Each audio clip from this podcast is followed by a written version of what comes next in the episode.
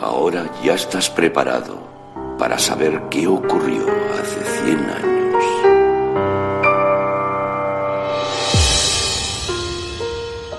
La verdadera naturaleza de Ganon se pierde en la noche de los tiempos.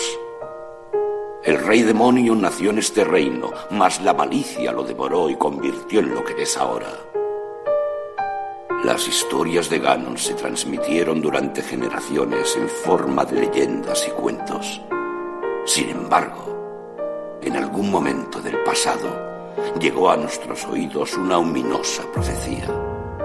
La princesa de la familia real con un poder sagrado y un caballero elegido por la espada de la leyenda. Ambos habían confinado a Ganon en el pasado remoto con la ayuda de las reliquias. Decidimos tratar de repetir el plan que habían diseñado nuestros antepasados. La princesa asumió el papel de líder del grupo y los nombró elegidos para aumentar su motivación. Ahora que contábamos con la princesa y los cinco elegidos, estábamos seguros de la victoria.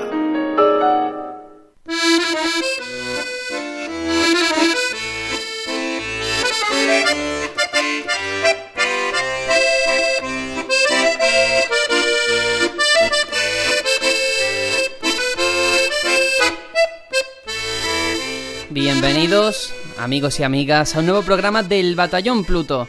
Todo llega a su fin y nuestro camino, tras superar encomiables retos, mazmorras y salvar algún que otro reino, también concluye.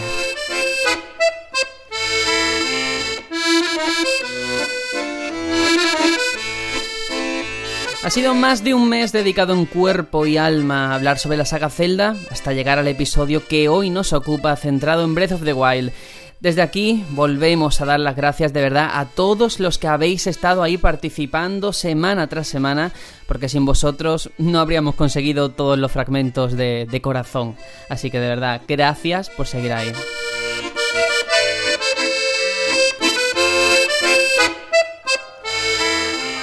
Y por supuesto es el momento de romper con todo lo que hasta ahora hemos dicho relacionado con la saga. Después de un mes se acabaron las fórmulas prefijadas, la monotonía, la linealidad, que para bien o para mal siempre han definido a Zelda.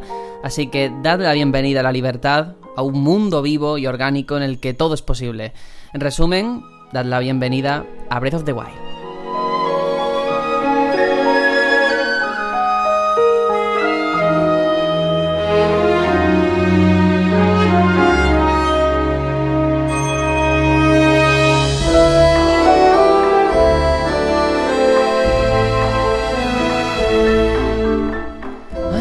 Mía, tenemos muchas ganas de llegar a este punto, a este cierre del especial, pero también el inicio de algo nuevo para la franquicia, para esta saga de Nintendo tan prolífica y tan querida por todos nosotros.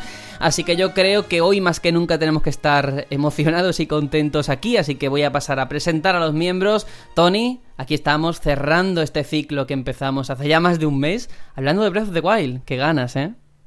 No, creo que no hay mejor manera de, cerrarlo. Breath of the Wild, lo más reciente, algo espectacular que nos ha dejado con muchos recuerdos. Algunos de ellos aún se están creando y aún a la espera de, ese último capítulo del pase de expansión que nos dará seguro otro recuerdo más que, que atesorar. Sí, porque este juego es libertad, sin duda, pero también vida. Vida porque cada vez que juegas hay algo nuevo que contar, ¿no? Como estás describiendo ahora mismo y que encima va a seguir con esos DLCs. Sí, sí, sí, creo que no nos quejamos de DLCs ninguno. O sea, a lo mejor al principio cuando salió era como, ostras, 20 euros para jugar más, pero ahora es como, mm, queremos más. pues sí. Bueno, di la bienvenida a alguien que tiene todos los DLCs, todas las versiones, se compró una consola especialmente para este juego. Aitor, eh, yo no sé, tú te acordarás, bueno, primero bienvenido, pero ese Zelda U que al final ya, ya tuvo nombre Breath of the Wild y que lo podemos jugar ahora, ¿no? Qué, qué larga ha sido la espera. Dices, se compró una consola por este Zelda. No, me compré dos. Me compré Wii U y luego me compré Switch. Dios mío, Dios mío. Sí, señor, bueno. Sí, sí, aquí estamos. Eh, la verdad es que me da un poquito de pena que ya se esté acabando, pero todo gran comienzo tiene que tener también un gran final. Y la verdad es que terminar por aquí, vamos, es que va a ser el broche de oro para, para este mes celdero que llevamos. Pues sí. Antes de empezar, em, yo creo que hay juegos o sagas a las que uno le tiene cierto cariño. A mí, de verdad, me pasó muchísimo con el lanzamiento de Final Fantasy XV, que el mes hasta que salió, ese último mes, lo pasé fatal. Fatal en el sentido del hype. La última semana incluso no podía casi ni dormir, no estoy exagerando. ¿Y a ti te pasó mm. lo mismo con este Breath of the Wild o un poquito como fue? Pues, pues la verdad es que me tomé el mes de febrero haciendo mi propia previa. Estuve pasando todos los celdas de sobremesa a cada semana de febrero. Me fui pasando uno.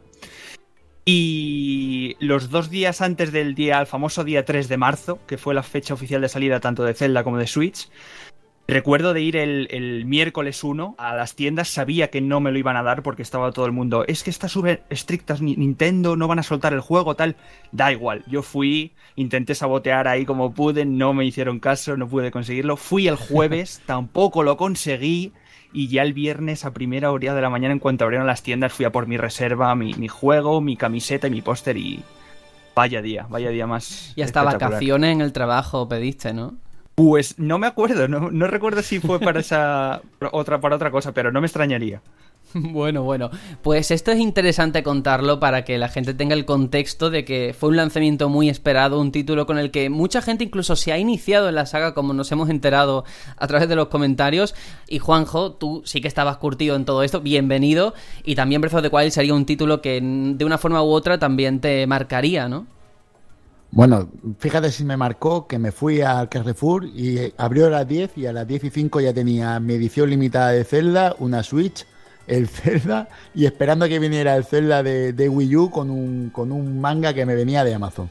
Así que fíjate si a mí me, afectó este juego. Yo tan solo comentar que, que, para mí hablar de este juego al final es no deja de ser que hablar de lo mismo que al principio porque Estamos hablando de un mundo abierto y el primer juego de Zelda también era un mundo abierto, así que se inicia y se acaba como, como debe ser, que es con un gran juego. Y, y nada, vamos a hablar de lo que es para mí el juego que más me ha impactado últimamente desde que descubrí el primer Dark Souls. Madre mía, palabras mayores, ¿eh? Me, encanta cómo estamos describiendo, presentando este programa, este juego en concreto.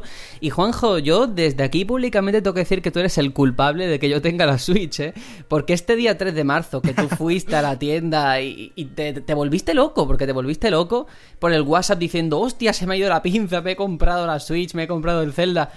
Y yo dije, madre mía, yo que tengo el mío de Wii U comprado, que me tenía que llegar ese mismo día pues ese domingo 5, que era domingo, ¿eh? Pues fui yo al Carrefour y dije, yo quiero mi Switch y quiero mi Zelda, no voy a ser menos que Juanjo. Y por tu culpa caí, caí, ¿eh? Pero muy contento de, haber picado en eso, o sea que... Te, digo una cosa, gracias a eso pudimos jugar a, Switch tranquilamente, que hubo mucha gente que por no hacer la locura ha estado sufriendo, ¿eh, Tony? Hasta que ha podido conseguir una. Perdona, yo, pero no por el Zelda, yo por la falta de stock y porque el E3 me gustó lo que vi.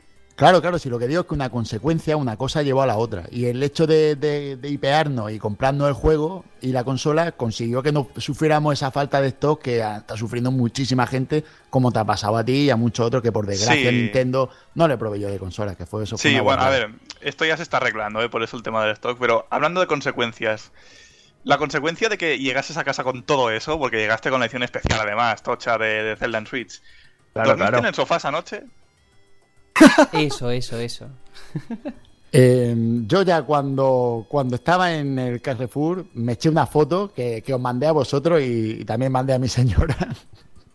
Y en la foto ya ponía, nos hemos comprado una Switch, como el que se ha comprado un perro, pues igual. Mira el mando perro. ahí está. claro, claro. Y, la pobre, pues, pues sí, al principio, pero cuando me vio como un niño pequeño, pues que sí que sabe que su marido es como un crío, así que tuvo que aguantar. ¿Qué, qué hacer? Es que mi mujer es una santa. ¿Pero una santa que te hizo dormir en el sofá o te dejó dormir en la cama? Yo nunca duermo en el sofá, Tony. Tony, ya está, por favor. Eso para sábados deluxe. Eh. en fin, vamos a empezar porque hoy Breath of the Wild vamos a intentar explicarle a la gente por qué es un juego, un digno merecedor a eh, Juego del Año, a esa categoría GOTI y porque es un título que en cierta forma eh, representa a esta generación desde el mismo día en el que salió. Así que vamos con este Breath of the Wild, con ese lanzamiento de Switch y con todo lo que fue el desarrollo que por desgracia fue bastante prolongado.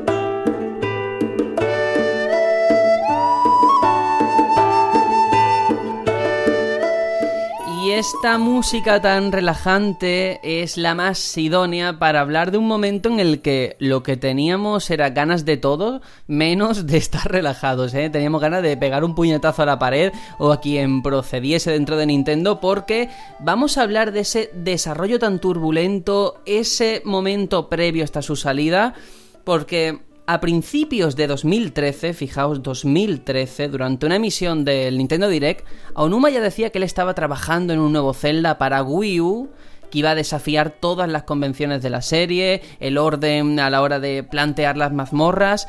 Y bueno, todo el mundo estaba obviamente con mucho hype, con mucha ilusión por ver lo que iba a salir. Pasó un año, 2014, vimos las primeras imágenes, esos gráficos en alta definición, esa hierba que durante muchos meses eh, y hasta casi año tuvimos que vivir con eso, con esa imagen de la hierba. Eso me quiero detener aquí porque fue impactante, ¿eh? El, fondo de Windows XP lo actualizaron con, con esta imagen de Link joteando el horizonte. Sin duda, sí, sí. Yo me acuerdo la de comparativas que ya había en YouTube diciendo, fijaos el movimiento de la hierba, cómo reacciona al viento. Y yo, por favor, os estáis flipando un poquito teniendo en cuenta lo que tenemos, que es nada o menos que nada, ¿no? Sí, claro, a ver, había que fijarse en lo poquito que teníamos en ese metraje de no sé si eran 29 segundos o una cosa así, fue lo que enseñaron. Y claro, aquí ya se abría el primer dilema, ¿no? Veníamos de aquella demostración técnica de Wii U con esos gráficos realistas, esa armogoma y de repente fue como un zasca, ¿no? Eh, pues no, no tenemos gráfico realista para esta entrega, sino una especie de medio colaboración con Studio Ghibli, una cosa muy rara, anime, un poco Wind Waker, un poco realista. Que a mí en principio sí que me gustó, no fui de aquellos reacios a ¿por qué esto no es realista? Yo creo que fue un movimiento inteligente, teniendo en cuenta la consola en la que estábamos, Wii U. Eh, teniendo en cuenta que ya se estaba hablando, que si de Play 4, de One, de los 1080p, eh, yo creo que en aquel momento trabajar en Cell Shading en una consola que tenía sus problemas técnicos, eso es innegable, fue un movimiento inteligente y que el trauma ya lo habíamos pasado con Queen Waker, ya lo teníamos un poco más interiorizado, ¿no? Incluso un poquitín quizá con Skyward Sword, aunque no fuese tan evidente. Sí, claro. Fuese más un estilo más acuarelas, pero estaba claro que algo así, un mundo tan tan grande como nos habían enseñado, que de, incluso Numa diciendo, ¿veis esas montañas de allí? Pues podréis ir hasta allí sin ningún problema. Eh, claro, eso si lo intentas hacer realista, es que no es que no te lo mueva Wii U, es que hasta una PlayStation yo creo que sudaría un poco. No, y que al final con el paso del tiempo te das cuenta como la imitación de la realidad cuando pasa mucho tiempo mm, peca, ¿no? Al final se nota. Sin embargo, el cel shading envejece, que da gusto. Wind Waker está ahí, tú lo ves ahora y, lo ves muy bonito. Igual que le pasaba a los gráficos en 2D de 16 bits, pues el cel shading es un poco así en la nueva generación, no envejece mal. Y entonces yo creo que ha sido, ha sido una cosa acertada. Bueno, yo eh, haciendo un poco de abogado del diablo, tengo que decir que ya desde el principio Onuma coqueteaba con esa idea de no, yo me estoy fijando por primera vez, porque es verdad que Nintendo nunca habla de la competencia, siempre quiere distanciarse, que en mi opinión es un error porque también se aprende de lo que hacen otros, ¿no? Pero Onuma hablaba de un juego clave que ya entonces era, pues, yo que sé, el sinónimo de mundo abierto por excelencia, que es Skyrim. Entonces, eh, Skyrim es la prueba evidente de que puedes hacer un mundo abierto, un mundo completo en cuanto a ambientación y lore, y con un entorno realista, ¿no? O sea, que realmente se podía hacer. Yo creo que sí que se podía hacer. Otra cosa es que hubiese pegado más o menos dentro de la saga Zelda. Porque bueno, ya va por gusto. Yo, por ejemplo, soy más, creo que le pega más este estilo que el de Twilight Princess, por ejemplo. Yo creo que son distintos simplemente.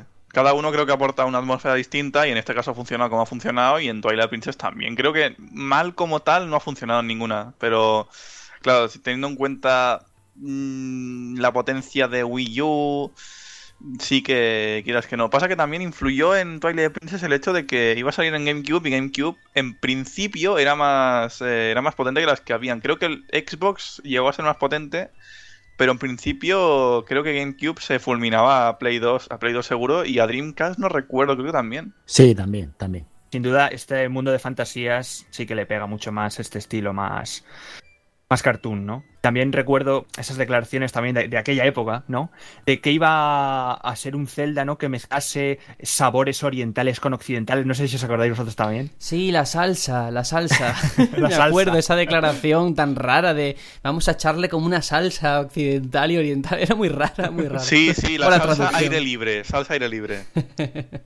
Sí, sí, sí, pero mira, al final, eh, ahora con el tiempo y la perspectiva que te da poder hablar de algo después de años y años, es que cuando se hablaba de Skyrim solamente se concebía un Zelda digamos que transportándolo a cómo se ha hecho Skyrim, ¿no? Con su fórmula, con sus mecánicas. Y lo cierto es que Nintendo ha conseguido un MMO, un MMO iba a decir, un mundo, un mundo abierto distinto a Skyrim, pero que se sigue sintiendo un sandbox que es difícil, que la fórmula no era eh, hacer algo como Skyrim o nada, sino que el abanico es mucho más amplio, ¿no? Es que yo creo que han hecho lo que han dicho, que han hecho un mundo abierto oriental, porque la forma de jugar es muy tipo oriental, eh, eh, le dan más, más cosa o es más importante el viaje que la historia, cómo juegas que, que para qué juegas. Sin embargo, los juegos occidentales son muy de lore, muy de historia, muy muy de dejártelo todo una historia muy grandilocuente. Tú juegas en Skyrim y tú sabes que eres el Dovahkiin, que eres lo más de lo más, hay una historia allí en Carrera Blanca. Aquí todo es mucho más, te lo buscas tú, lo juegas tú, hmm, en el tiempo te lo ganas tú. Eso último sí que lo compro, pero eh, yo creo que en cuanto a historia y todo eso, creo que ocurre todo, un problema totalmente diferente. Eh, Oriente, Japón concretamente, siempre se ha enfocado, en mi opinión, en historias y en personajes. Es decir, los personajes ya te lo daban escritos, guionizados por ellos, y tú te tenías que amoldar a eso, ¿no? Un Final Fantasy es un Final Fantasy. Tú no eres eh, Yuna, tú no eres Gitan, tú no eres ninguno de esos. Lo afrontas y punto. Mientras que en ese mismo momento, paralelamente, aquí, en Occidente, lo que estaba ocurriendo era lo contrario. Tú te podías personalizar tu personaje. Era un avatar que eras tú tú podías aparecer representado ahí, ¿no? Entonces aquí yo creo que hay una mezcla, como estáis comentando, de ambas cosas. Eh, link es Link, eh, eso es evidente, pero sí que te lo vas moldeando tú. Mi Link no es igual que el tuyo.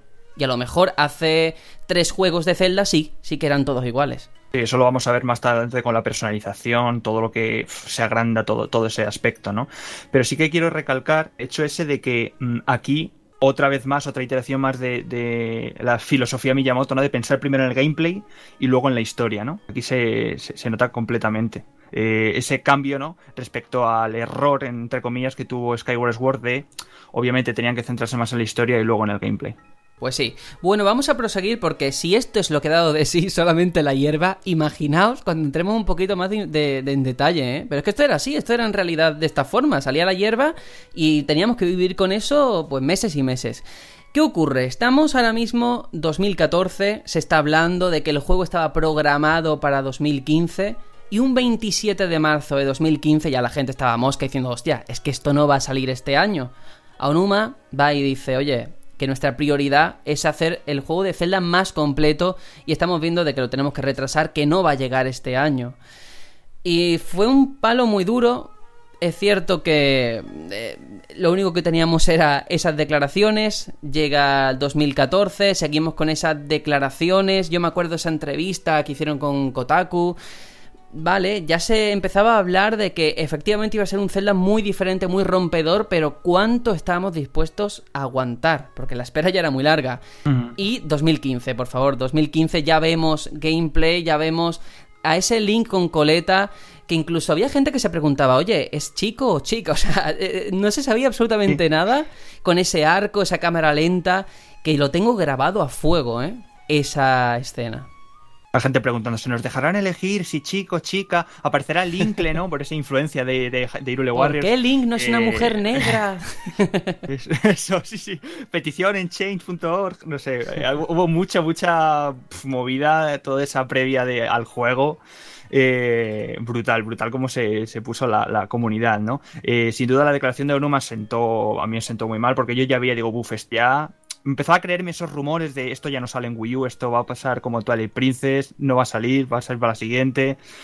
Pero claro, también sentía como diciendo, a lo mejor es que sí que es verdad, ¿no? Que se han dado cuenta de que pueden explotar ese mundo que están creando con, mucho más de lo que en principio pensaron, se están dando cuenta de todas las posibilidades que tiene.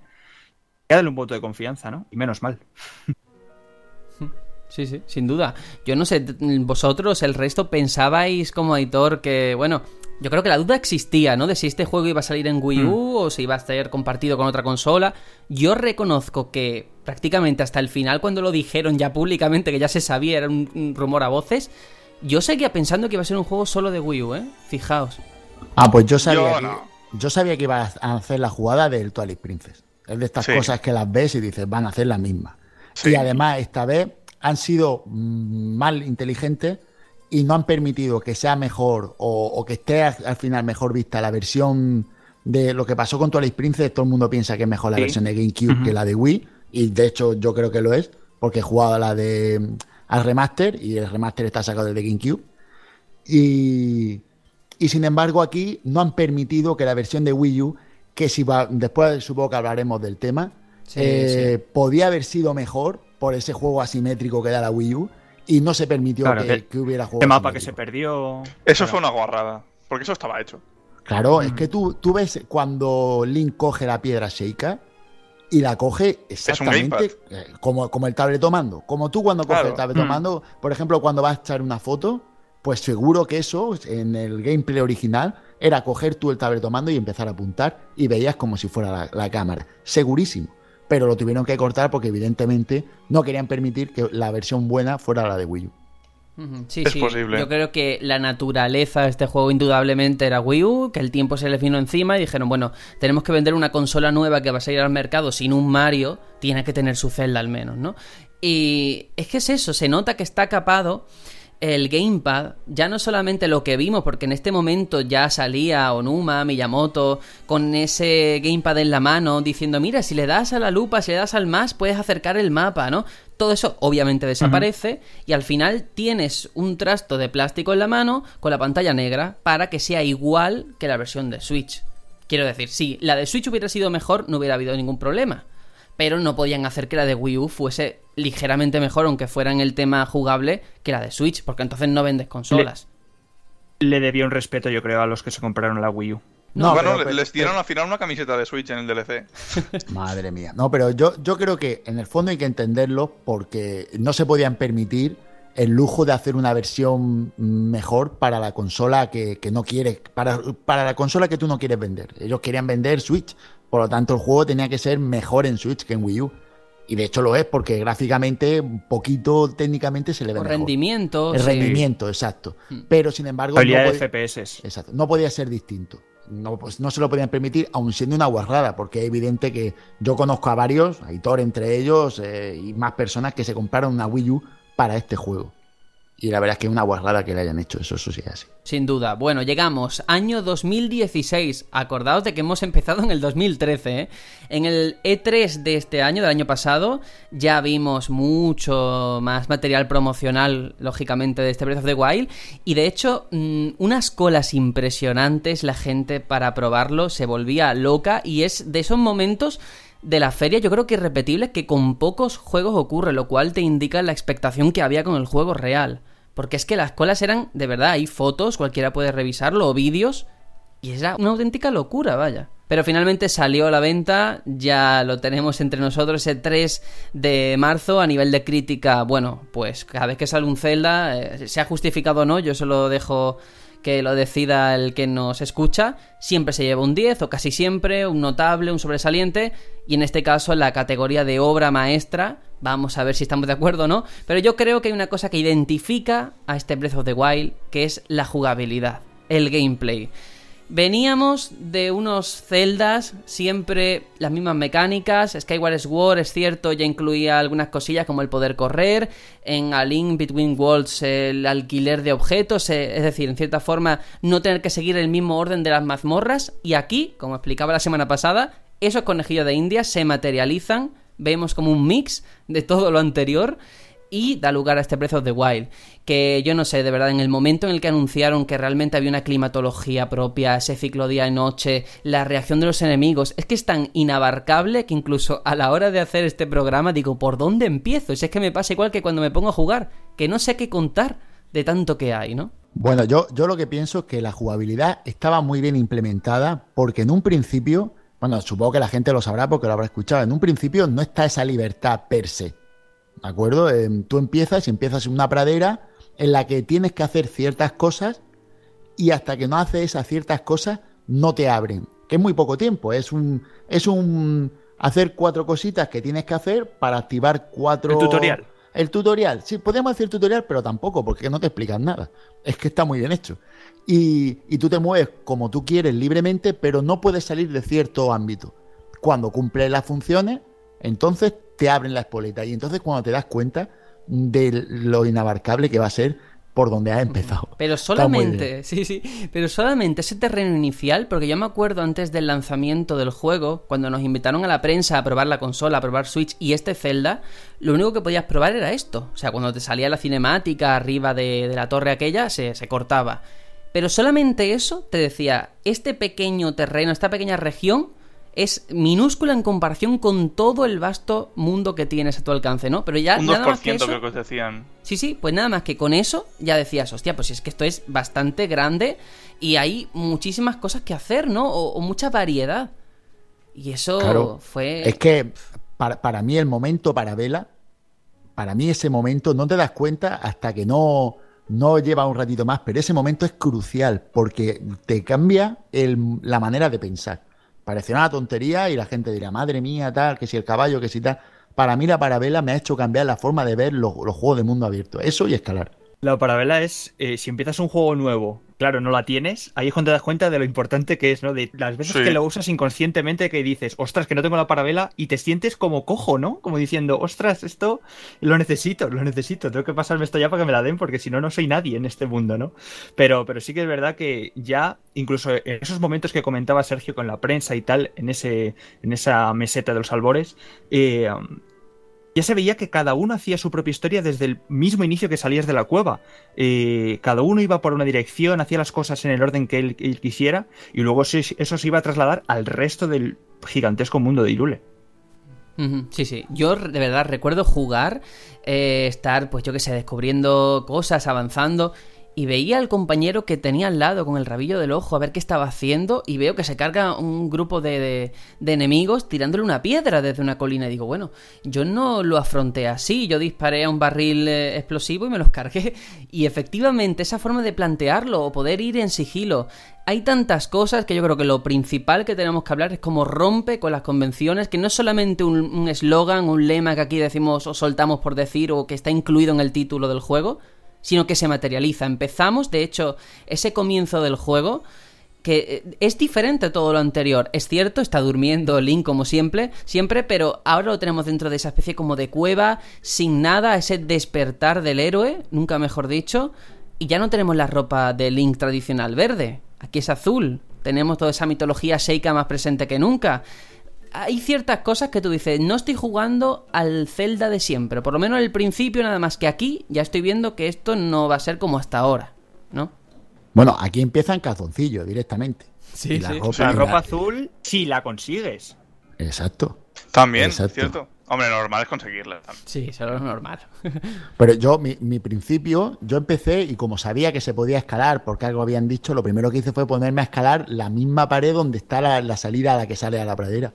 Y de ahí subí, y de ahí me encontré un campamento Bokoblin, y morí, y otra vez subí, y hasta que no acabé con el campamento, pues morí nada más empezar a los cinco minutos, y estuve así tres o cuatro veces. Y me di cuenta de que el juego ya era otro. Dije, esto no es, esto es un Zelda de otra manera. Y me- para mí fue un shock total. Claro, porque aquí tenemos... Es eh, que no sé qué tiene de especial que tienes el- muchos mundos, juegos de mundo abierto, que siempre lo hemos debatido aquí, ¿no? Decir, joder, tienes tantas cosas que hacer que hasta me, me agobia, me frustra y no sé, no quiero seguir, ya lo quiero dejar.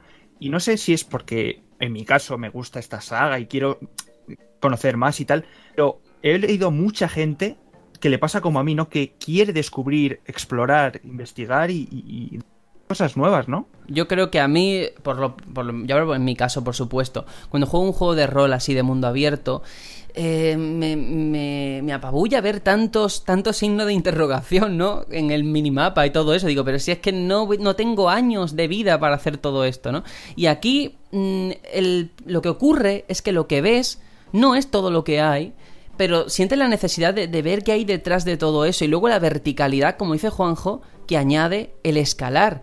Aquí escala Link más que Nathan Drake en Uncharted, o sea, realmente yo había tramos de la historia que me había saltado porque había, me había puesto a escalar. Y eso es una mecánica que parece como muy obvia, diciendo, bueno, como a nadie en Nintendo se le ocurrió antes.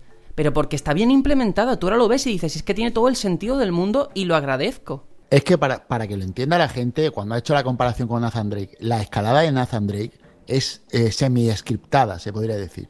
Tiene unas zonas por las que puedes escalar. No puedes escalar por donde tú quieras, tú puedes ir por donde tú te dejas echar mano, ¿no? Sin embargo, aquí no. La escalada es totalmente libre. Es tanto te dé la fuerza que tenga Link en ese momento, tú podrás escalar. Y podrás escalar por donde quieras, siempre y cuando no, no sea mm, que, la física no te lo permita, porque ya hablaremos de la física de este juego, que son otra, otra maravilla. y, y, entonces, ya te digo, el juego, mm, a mí lo que me pasa es que me costaba centrarme, porque había tantas cosas que quería hacer, escalar, subir, bajar, cazar, mm, buscar, traer, llevar que me costaba muchísimo centrarme en, la historia principal. Y vamos, yo me lo hice ya cuando me aburrí de hacer de todo, que fue a las más de ciento y pico horas. sí. Yo creo me gusta que Juanjo haya dicho un montón de cosas, pero no haya dicho misiones secundarias, ¿eh? Porque al final es que es eso, ni siquiera las misiones secundarias, es simplemente explorar por explorar, por, por, ver ese pedazo de mundo. Es que, acabo de recordar, Sergio había hablado del mapa. El mapa al contrario que, el resto de juegos, el mapa no te muestra nada. Es que por no mostrarte no te muestra ni la zona. Tú ya encontrarás la manera de mostrarte la zona. Y cuando veas la zona, lo único que vas a ver es orografía. No vas a ver ni puntos de búsqueda. Todo eso, si quieres, te lo pones tú. Tienes unos iconitos y tú vas, en el mapa lo vas colocando. Pero no te va a poner el juego apenas nada, nada más que cuatro localizaciones justas, que si quieres le haces caso y si no, pasas de ella y tú a lo tuyo, que nadie te va a obligar a nada. Yo por intentar dilucidar un poco qué es lo que nos atrae tanto de este mundo en comparación con otros juegos de mundo abierto, yo creo que es porque eh, esa naturaleza eh, existe ahí una sensación de peligro, es decir, todo lo que tienes en tu entorno te puede hacer daño. De hecho es un Zelda en el que mueres cada dos por tres, pero no solamente a manos de los enemigos sino la climatología, el que te puede morir de frío, el que te puede caer un rayo, el que cualquier cosa. Entonces tienes que estar atento a todo lo que te rodea ¿Y cómo han sabido que esa libertad no es un impedimento para que sientas una progresión que, como yo ya dije en su día, en All In Between Worlds, por ejemplo, tenías la libertad, pero no había la progresión, porque lo tenías todo desde el inicio. Aquí no, aquí yo siento que al principio, de hecho al principio del juego no spoileo nada, tienes que llegar a una zona nevada. Si vas tal cual en pelotas, en calzoncillos, no duran nada porque te van quitando corazones porque te mueres de frío. Bueno, pero es que esa pero es otra, puedes, claro, puedes craftearte algo para no pasar frío. Ahí está la progresión, ¿no? Bueno, es que ahí había varias maneras de hacer eso, tío. Yo recuerdo que yo hice una, pero después vi otra. Y la que yo hice, bueno, vi, me comentaron otra. Yo cociné algo que me permitía poder eh, coger el frío, eh, pasar por el frío porque me calentaba. Pero es que ese de otro que lo que hizo fue coger una antorcha y con el calor de la antorcha aguantar hasta llegar al sitio y me quedé mm, flipado. Pero es que hay, parece ser que hay otra que yo tampoco sabía, que esa ya la vi por, por internet, que es buscando un abrigo. En cierto sitio hay un abrigo y tú te lo pones y ya no tienes frío.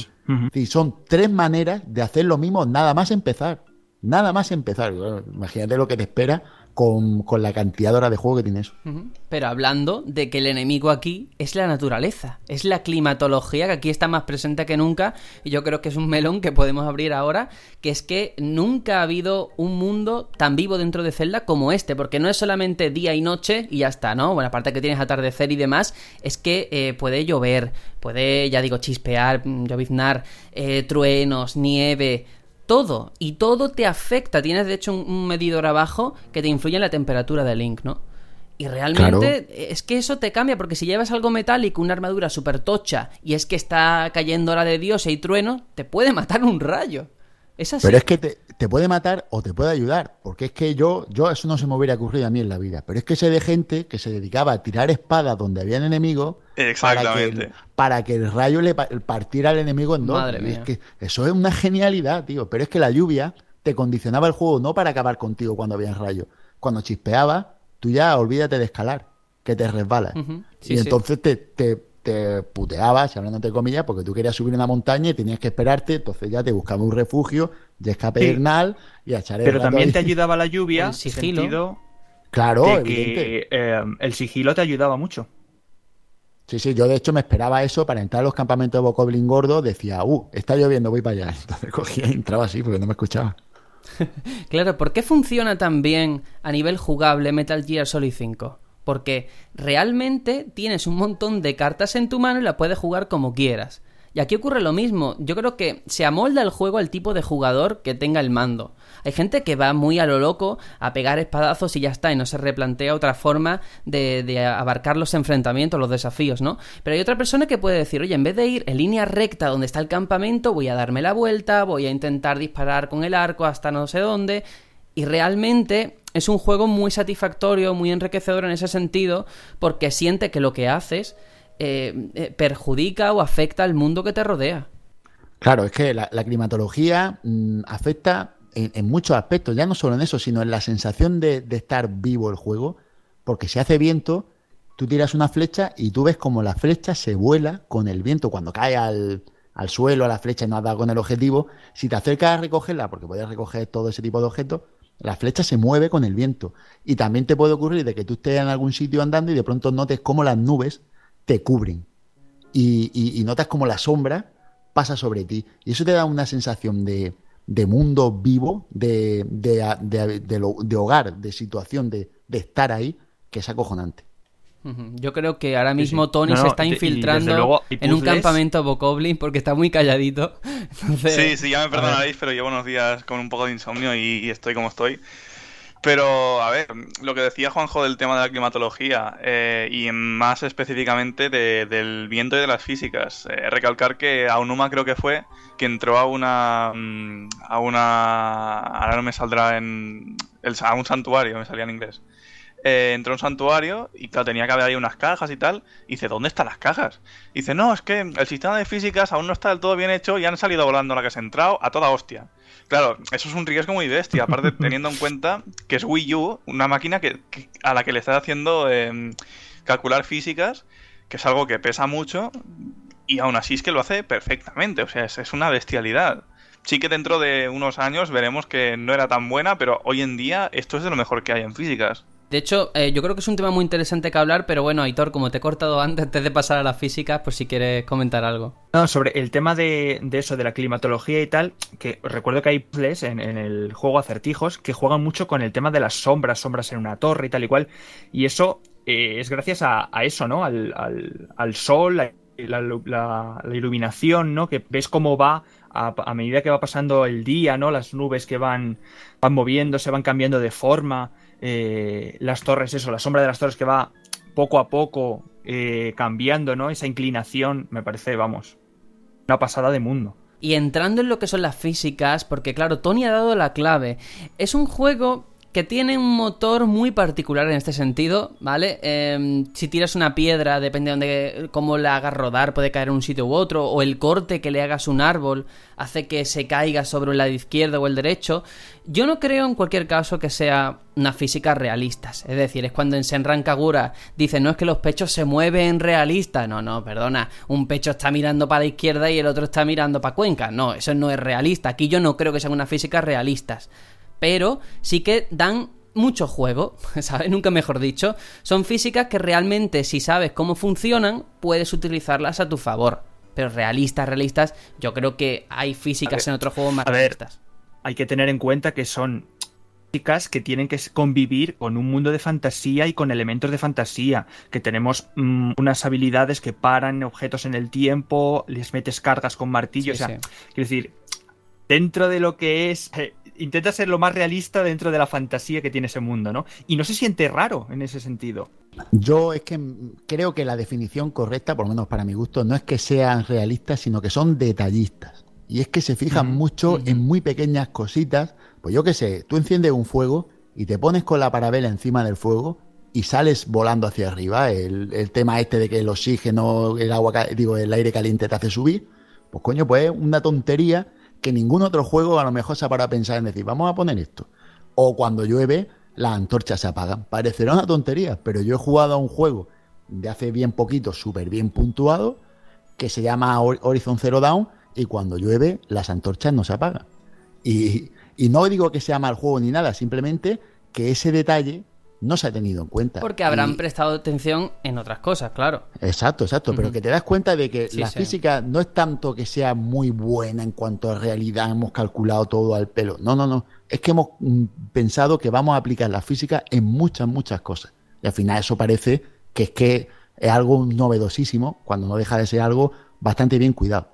Sí, yo creo que es eso. Como tú has dicho, es más el gusto por el detalle que el realismo la fidelidad, ¿no? O sea, que tú le tires una manzana, una piedra un enemigo y te la pueda devolver como si estuviera jugando al béisbol, es una cosa que asombra, la verdad. La primera vez que te ocurre, tú dices, hostia, es que esto no me lo esperaba. O, o ya digo, el hecho de que te puedas resbalar y, y- y yo qué sé, que pase cualquier cosa, efectivamente le da al mundo un toque más orgánico, de que las cosas no están eh, prescriptadas, Mm. de que puede ocurrir lo impredecible, que eso te entran más ganas de probar cosas nuevas, ¿no?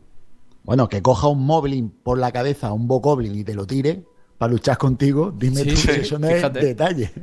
Inteligencia artificial. Pero creo que la palabra que has dicho tú, Sergio, orgánico, eh, siguiendo un poco lo que ha dicho Juanjo de eso, del fuego, la lluvia y tal, eh, el tema de jugar ta- también con, con la corriente eléctrica, con la electricidad, de jugar con las con los puzzles el- eléctricos que tiene el juego y decir, y puedo hacerlo como en los desarrolladores que tiene que ser, pero si yo empiezo aquí a tirar armas eh, de metal y hago un circuito de armas, pues por aquí puedo llevar la corriente también. O sea, en ese sentido, me parece espectacular cómo se fusionan en ese sentido los elementos de la naturaleza.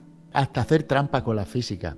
Quiero decir, Sí. bueno, trampa, trampa entre comillas. Yo me acuerdo de un, de un, había una, una especie de mazmorra que tiene este juego, ¿no? En las que, que tenías que llevar un bloque de hielo y llevarla por cierto sitio hasta otra zona sin que se derritiera por una zona de fuego y tal. Pues a mí eso se me hizo tedioso. Yo no podía, me, me agobiaba. Pues cogí el bloque de hielo, le puse cuatro, una especie de globos que, que puedes recolectar por ahí ¡Hostia! se los puse a las cuatro esquinas Madre y mía. empecé a subir para arriba y cuando llegué a la altura que yo quería me cogí mi parabela y me caí en el sitio. ¡Pum! Se acabó. En el sitio pasado, mazmorra hecha, no hay problema. Santuario, que es como se llama realmente. Y, y el juego te lo permite. Es que no son trampas, es que tú te has comido la cabeza para hacerlo a tu manera y ya está. Yo creo que hay cosas que ni los desarrolladores habían pensado cómo lo iban a usar los, los usuarios, ¿eh? O sea, estoy totalmente convencido. Pero enriquece de una manera... Impresionante. Sí, sin sí, duda, tú puedes sin ser el desarrollador de este juego y dentro de 10 años ver y decir, ostras, pues ahora se han pasado esto de esta manera combinando tal y tal y, lo flipas. Es una cosa... No es como lo del Resident Evil que se ha visto ahora un easter egg, que se ve un como un- una foto de un tío haciendo eh, hola en el horizonte. Que la- No, no, no, esto es en plan, nadie se lo esperaba. ¿no? Y, y la recompensa que tú, que tú notas, porque tú dices, acabo de resolver el puzzle sin, sin hacerlo como Claro. me han dicho que lo tengo que hacer. Claro, La no he seguido las reglas, pero he Exacto. tenido ingenio. No, claro, es que a- al fin y al cabo a ti lo que te dicen es que resuelvas el puzzle. ¿Cómo lo resuelvas? Eso es cosa tuya. Tú lo has a lo mejor yo tardé más en resolverlo a mi manera que como te lo proponía el juego. Pero es que yo no lo quería hacer Sí. así. Es el Sí. metajuego. Es que está muy bien eso. Sí, de hecho, cuando ellos te quieren capar un power-up, te lo capan. Pero lo demás te lo dejan. Claro, de hecho, trepar no se puede en los santuarios. Efectivamente. Sí. Bueno, otro tema imprescindible de este sí. juego. saltar sí. Otro tema imprescindible, muy importante, el cocinar. Link ahora sabe cocinar. Una cosa que yo creo que al final, eh, como además nadie te explica, te dicen, oye, tienes estos materiales, aquí tienes el fuego, búscate la vida, ¿no? Yo creo que todos hemos hecho mil experimentos, como en la vida real, hasta que hemos aprendido una receta buena y la, la sabemos aplicar, ¿no? Yo, por ejemplo, al principio metía en la cazuela engranajes. Yo digo, bueno, a ver qué sale de aquí. Eh, bueno, yo digo, esto es un juego, aquí a lo mejor los engranajes te suben algo, ¿no? Pues no, lógicamente los engranajes no puedes comerte un, un tornillo. Es ridículo, ¿no? Y aquí pasa, aquí tienes carne de muchísimos Pero tipos y, y afecta, ¿no? Luego a las cosas que te dan, los beneficios. Luego también descubres que no los engranajes, pero otras cosas que sí que no son comestibles, no te valen para hacer comidas o recetas, pero sí que te valen para hacer elixires y Sí. cosas ya para otros otros motivos más Sí, lo, lo de que eran las temperatura y pociones, esas cosas. Lo que eran las pociones antiguamente. Entonces ahora pues hace elixires y cada uno, depende de lo que combines, pues te hace una cosa o te hace otra. Uno te da sigilo o te potencia contra el frío o contra el calor. O te da Sí, más pero brío. ojo porque puedes mezclarlo. Puedes hacer también em, comidas que te den más corazones, los corazones amarillos, o que te Pues- den más sigilo, si no recuerdo mal también. Hay de todo y es un- algo que está muy bien pensado y me gustaría saber cuánta gente ha llegado a trabajar en este proyecto. Bueno, que sepa una cosa, hay una aplicación móvil para ver la cantidad de recetas que hay para que tú puedas Sí, lo sé, verla lo sé. Y, y eso es inmensa, la enciclopedia de recetas que tiene el juego. Lo ves y no te lo crees. Pero tú aquí la gente, lo que tú has dicho, ¿cuántos habrán escurrido la cabeza? Pizarras y pizarras, ¿no? De, de recetas. Y sobre todo el saber escuchar, el saber ver qué ha funcionado en los últimos años en el mundo del videojuego, porque el componente esencial de la cocina es craftear, es recolectar objetos que vas consiguiendo y saberlos combinar. Y yo creo que eso, lógicamente, se logra viendo las tendencias que hay en el mercado que, y, y las fórmulas que han funcionado, si es que no tiene más, y efectivamente muy satisfactoria la forma en la que lo puedes usar. Y una cosa, es que no, no sé cómo a estas alturas todavía del podcast no hemos hablado del, yo creo que el punto clave, sobre todo para los fans de los Dark Souls y, y- de todo en general, y es el sistema de combate. Aquí se te rompen todas las armas, no te puedes encariñar de nada y el espacio es limitado. Es decir, todo lo que encuentres... Hay un componente estratégico de si has encontrado una espada tocha, guárdatela porque se te puede romper y úsala en un momento clave, ¿no? Y decisivo.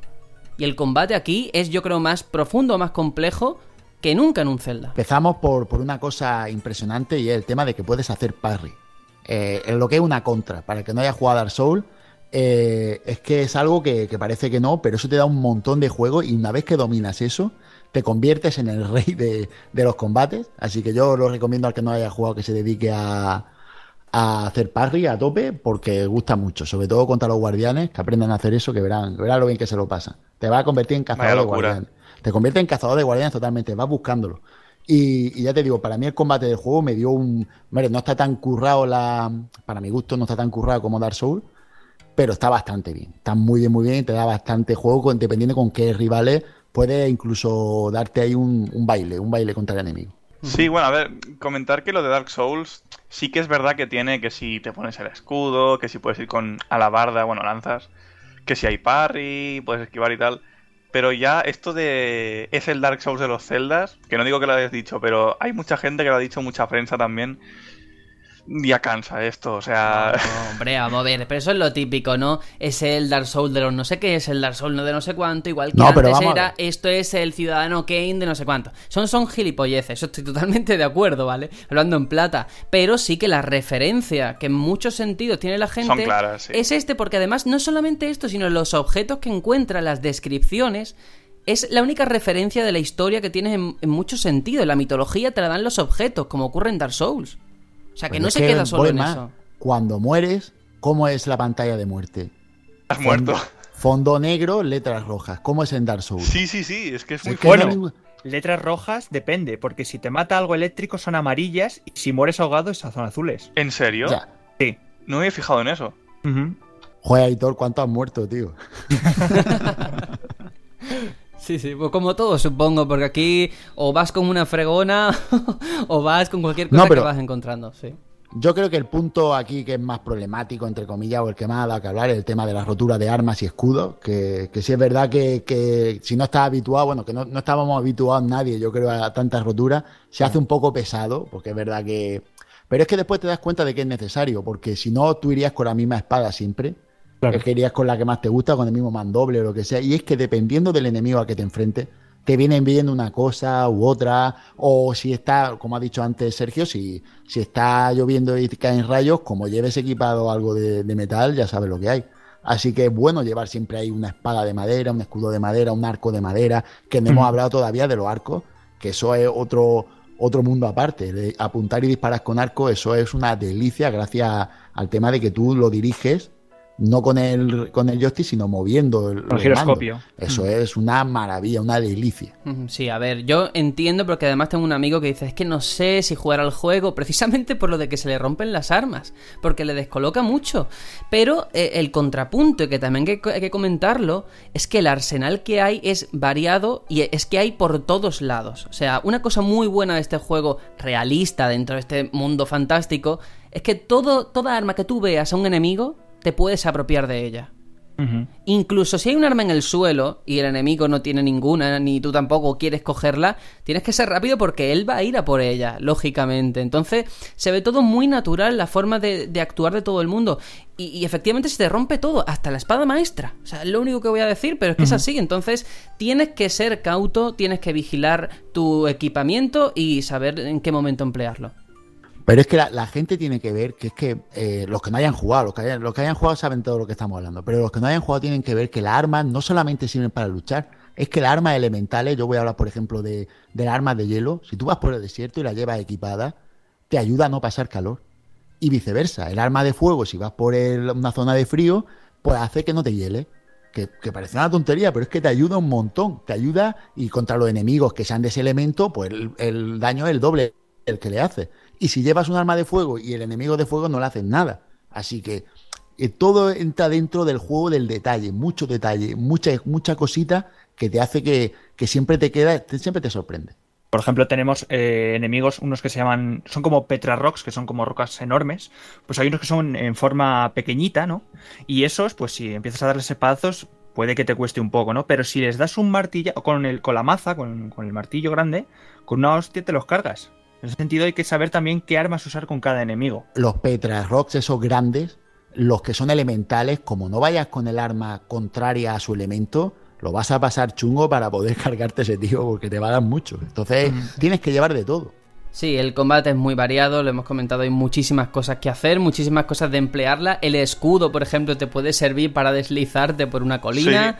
Eh, el arco, como ha dicho Juanjo, también la forma en la que está metido el control, ¿no? De movimiento se ha aprovechado de una forma, yo creo que bastante buena y el tiempo bala. ¿no? El tiempo bala, eh, los parry, como habéis dicho, en fin, un eh, todo lo que tiene que ver con el combate creo que está muy completo, muy cuidado y no es lo único, quiero hablar ahora de los animales. Y vamos a empezar por lo más obvio, los caballos, las yeguas, esa ausencia de Epona, a no ser que tengas el amiibo, pero porque puedes coger cualquier caballo o cualquier animal que encuentres y hacerlo tuyo, ¿no? Incluso un oso, a lo Putin. A lo Putin, sí. lo malo es que no lo puedes registrar. Exacto, solo puedes registrar caballo. Ni osos, ni ciervos, ni nada. Pero... Ni caballos muertos, tampoco. Hombre, Hostias. No, pero ¿no hay manera de quemar un caballo y que te dé carne? ¿Eso era de otro juego o era de este? No sé, Tony me parece ya muy bestia. ¿eh? te juro que está, la, está, la, peta ahí detrás mirando. Sí, no, no, te juro que recuerdo un... No, no sé cuál... Me he quedado con la mosca muy detrás de la oreja ahora, ¿eh? Bueno, yo lo que sí sé es que aparte de animales, eh, que puedes domarlos, que recordad que te puedes subir a un ciervo incluso, a lo que tú quieras, y vas pegando saltos con el ciervo. Y lo único malo del ciervo es que no, no te lo queda, sino que cuando te bajas del ciervo sale por pata. Y que, tampoco tiene velocidad para. Exacto, es, más bien anecdótico, pero el hecho que mola es que lo hayan introducido. Que si lo piensas lo puedes hacer. Y voy a poner otro ejemplo: los centaleones, mm, que son enemigos para mí de lo, de lo más duro que tiene muy el juego. Tochos. Muy tocho. Bueno, pues aquí un servidor se le metió en la cabeza a montarse en un, centaleón. Y yo tengo mis capturas en mi Switch como oro en paño de mi, link, subió un centaleón. ¿Cuánto te duró? Pues nada, lo que te dura el brío porque empieza a pegar coces y te, y te bajas rápido, pero en ese momento tú te sientes el, mejor del mundo, estás, estás domando una bestia. Yo recuerdo una conversación aquí cuando los días previos, ¿no? Que decíamos, joder, en Horizon puedes mm, domar lo que sea, tal. Imaginaos en un Zelda y tal, y se cumplió. Lo, lo casi lo predicimos, ¿no? Aquí también podíamos. Sí, porque cualquier, claro, cualquier cosa. Efectivamente, además los caballos los hay de, de, muchos tipos, según eh, incluso el color que tenga, si tiene lunares o manchitas, son más fáciles de, domar, ¿no? Y otros que son más eh, complicados, sin duda. Y de hecho hay algunos que son especiales, que se consiguen bajo reglas eh, o condiciones especiales o únicas. Pues, eh, yo creo que ahora es el punto, bueno, no sé si a nivel jugable queréis resaltar algo, porque es que hay tantas cosas que es que nos podemos tirar aquí todo el día. ¿eh? Yo, yo solo una cosita que no hemos hablado, que también es muy importante, y es el tema de la equipación de Link. Las vestimentas, eh, el nivel de que cada una le puede dar, que una es para trepar, otra puede ser para, para infiltración, otra es de fuerza Mm, otra es contra los, los, enemigos estos, los guardianes, te da potencia y eres más fuerte y más resistente contra ellos. eh, después esa, esa, equipación la puedes mejorar en unas ciertas condiciones. Es decir, todo mm, te lleva al de. Me voy a repetir mucho, al detalle, incluso en esto. Algo que mm, en Zelda siempre habías podido cambiar un poco de ropa, pero no a este nivel que es una locura, pero una bendita. Y mejorarla y tintarla, ¿no? Ponerla de otro color. Sí, sí, sí, eso también mola un montón. Lo de tintarla, eso está súper guay. Y al final, fíjate, ¿no? sí, con, el, únicamente con el tema de teñir la ropa, como al final uno siempre vuelve a la zona de confort o a lo que conoce, ¿no? Porque yo tenía una ropa que estaba bien, pero es que dije, joder, yo quiero mi traje verde. Y me lo, me lo puse de color verde. Eso lo hemos hecho todo. Eso lo hemos hecho todo. Todos tenemos el mismo traje verde. Qué bueno. Pero sí es verdad que eh, en este Zelda incide en eso, ¿no? En, los stats, aunque un poco ocultos, como siempre ha sido en Zelda, ¿no? Eh, siempre tira de corazones, pero aquí se abre un poquito más, ¿no? Al, al potencia en ataque durante X tiempo, o incluso a las propias armas que tiene 30 de daño, pero este es especial y tiene más 11. Eh, otro tiene más no sé cuánto de alcance. O sea, en ese sentido, hay miguitas, ¿no? De que, de que se abren un poco al RPG más puro, ¿no? Y eso está, yo creo que guay, ¿no? Incluso ya lo van a incorporar sagas como Assassin's Creed, yo creo que ese es el, futuro, ¿no? Es que fijaros una tontería como el arco que lo estaba diciendo Sergio eh, y estaba pensando el arco, hay unos que son triples, que disparan tres flechas, otros que duran mucho, otros que disparan muy rápido. Con zoom. Otros con zoom. Es, que es una cosa, es una, barbaridad cada arma lo que te puede dar. La personalización del, del personaje, mm, valga la redundancia, es muy amplia y es el juego más abierto y más rolero de todos con diferencia. Yo quería decir una cosa que no tiene. Bueno, dos, pero una es bastante más importante que la otra. No se puede bucear. ¿Qué os parece? Me ¿No querían darle más profundidad? Mm, pues a mí, yo no lo he echado de menos. No, yo tampoco hasta que lo dijisteis, pero me parece un paso atrás. No, pero a mí me parece razonable dentro del tamaño que tiene el juego. Si le tienes que dar el buceo, no sé yo si van a poder claro. es que tanto. También hay que recordar que nadar en este juego te consume resistencia. En ese sentido no puedes pasarte en el agua el tiempo indefinido como en otros celdas, sino que eh, ahí o cruzas el río al otro lado o te mueres, te ahogas. Entonces, el añadirle el buceo no sé bien cómo hubiese casado, ¿no? Con el tema de la resistencia. Y sobre todo, otra cosa muy importante que la mencionó Tony el, el, programa pasado, eh, pescar. Pescar con, con caña que aquí no se puede pescar con caña, pero ¿quién no ha tirado una flecha eléctrica al río y han salido todos los peces a flote? Te juro que yo no. sí, yo sí, yo sí. Pero fíjate, estoy de acuerdo con lo que dices, ¿eh? porque eso son cosas que al final siempre suman y nunca restan, pero que de un juego de Zelda lo que podamos decir malo, al menos hasta no ahora. malo, que no lo tiene. Que no lo tiene, porque ahora, sí, ahora, mm. ahora, vamos a entrar en otras cosas que yo creo que son negativas, pero bueno, que podamos decir que no tiene, sea la pesca o bucear, es que de otros juegos podríamos decir, pero vamos, una lista impresionante, ¿eh? Pero que sí, que estoy de acuerdo que lógicamente eso en un Breath of the Wild 2, un nombre provisional, podría estar. Pero yo ahora sí que quiero hablar de una cosa que creo que mucha gente le ha criticado. Yo no sé si aquí va a haber discusión, debate o pelea. Pero es eh, la ausencia de mazmorras. O sea, quien no haya jugado este Breath of the Wild o quien lo haya hecho, se habrá dado cuenta o habrá escuchado que no hay mazmorras. Eh, se han sustituido por unos... Eh, bueno, hay dos tipos de, de, cosas. Por un lado, los santuarios, que son como puzzles pequeños distribuidos por todo el mapa. Y luego, otra cosa que no sé ahora el nombre, no sé si vosotros lo tenéis en mente. Bestias, divinas. Bestias divinas, efectivamente. Que vienen a eh, sustituir a estas mazmorras, pero no tienen ni la dimensión ni la complejidad en cuanto a diseño de nivel de lo que son las mazmorras de siempre. Mm, ¿Os ha gustado este cambio de enfoque? Yo debo decir que no. ¿eh? Yo, yo, he hecho en falta las mazmorras. Sí, yo también, yo también. Creo que no es algo difícil eh, hacer mazmorras sin que mm, alrededor de ellas haya un objeto, eh, digamos, anexado. De hecho, lo que te dan después de la mazmorra, esa habilidad, podrían haberlas cambiado un poco y hacer que fuesen el objeto de la mazmorra. En plan, entra, ahora tienes esta habilidad, utilizará para pasarte la mazmorra porque es necesario podría haber sido una posibilidad. O simplemente, ¿no? Una mazmorra en la que no haga falta ninguna habilidad, pero que, que sea una mazmorra. No, eso, eso son, son mazmorras muy destiladas. Tengo sentimientos enfrentados. Quiero decir, me parece genial que hayan poblado Irule de más de 100 santuarios, cada uno distinto, que eso es muy complicado, ¿eh? El tener más de 100 ideas distintas para puzzles me parece genial, ¿eh? Un desborde, un brainstorming espectacular. Pero luego lo que son las mazmorras de toda la vida, que aquí se representan en estos eh, bestias divinas, como diseño en sí de mazmorra me parece la leche. O sea, el sentido de, de cómo son el diseño de la propia mazmorra mola muchísimo. Luego, el desarrollo de la mazmorra en sí peca de varias cosas a mi entender. Lo primero es que se parecen todas, o sea, en todas hay que hacer lo mismo, ¿no? No voy a decir Sí, lo que es, pero hay que hacer Mm. lo el mismo. esquema Mm. al menos son muy similares, ¿eh? incluso Eso el es. enfrentamiento, sin decir nada, también es muy parecido. Muy parecido, sí, sí.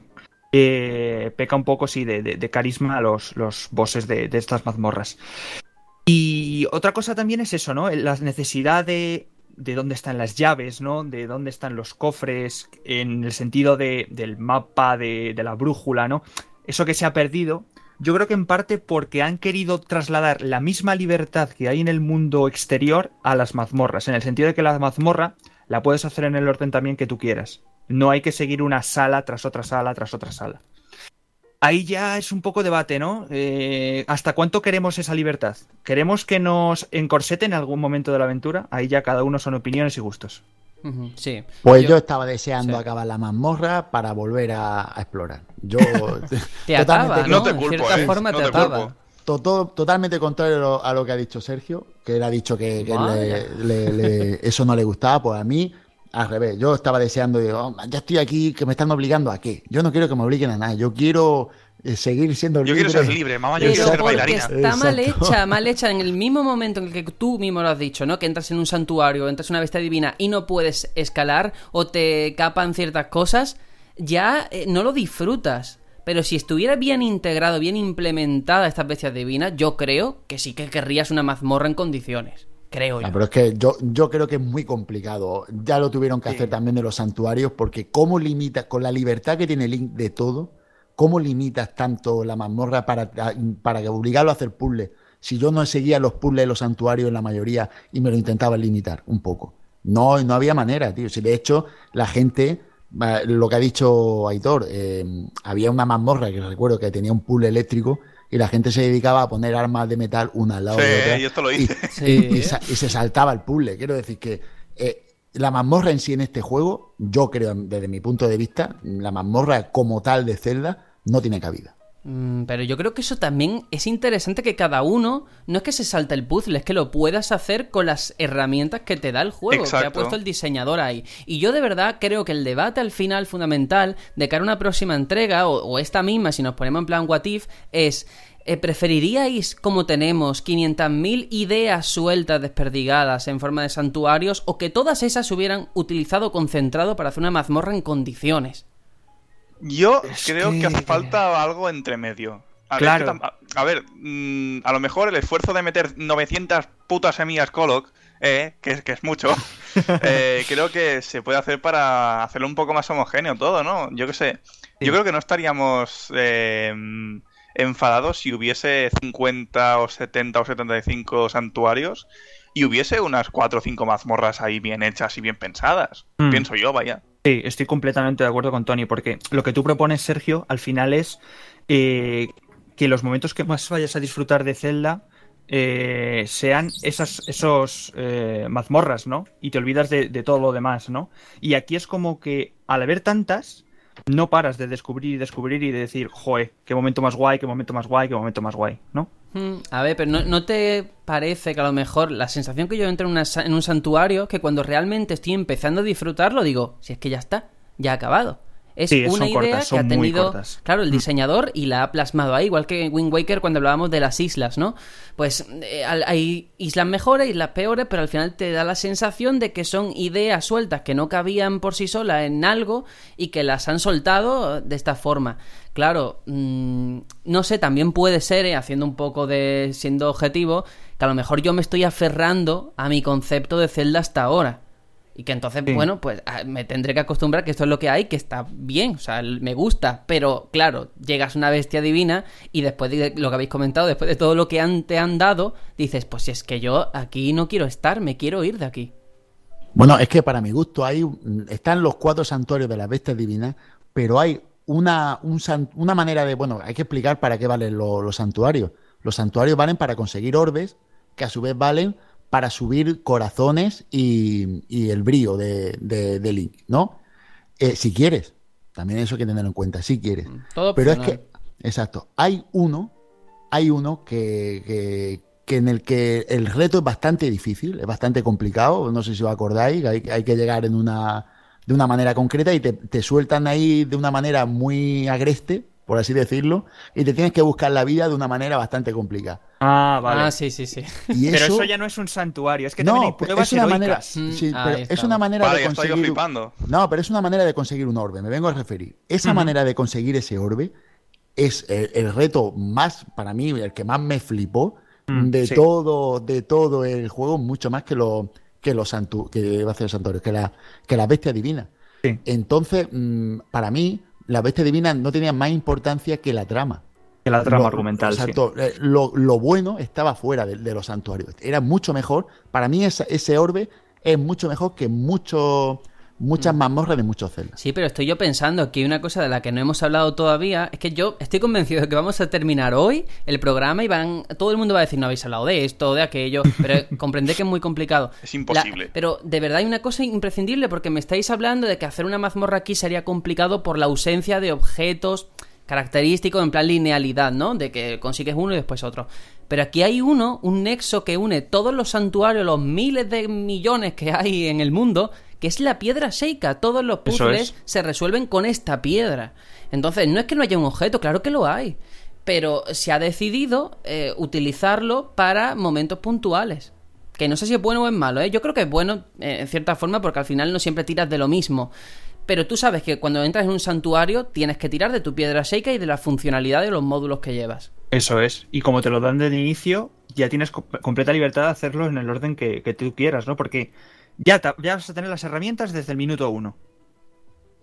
Me, me- me ha hecho gracia lo que ha dicho Sergio, porque ha dicho piedra, Sheikah y módulo, y es lo mismo que decir tablet y aplicaciones. Es bastante Sí. curioso cómo, cómo actualizan, cómo o utilizan la manera actual de vivir la gente y lo han hecho a Zelda. Es bastante. Lo hicieron con los selfies de Wind Waker. Ah, Está súper bien. Ostras.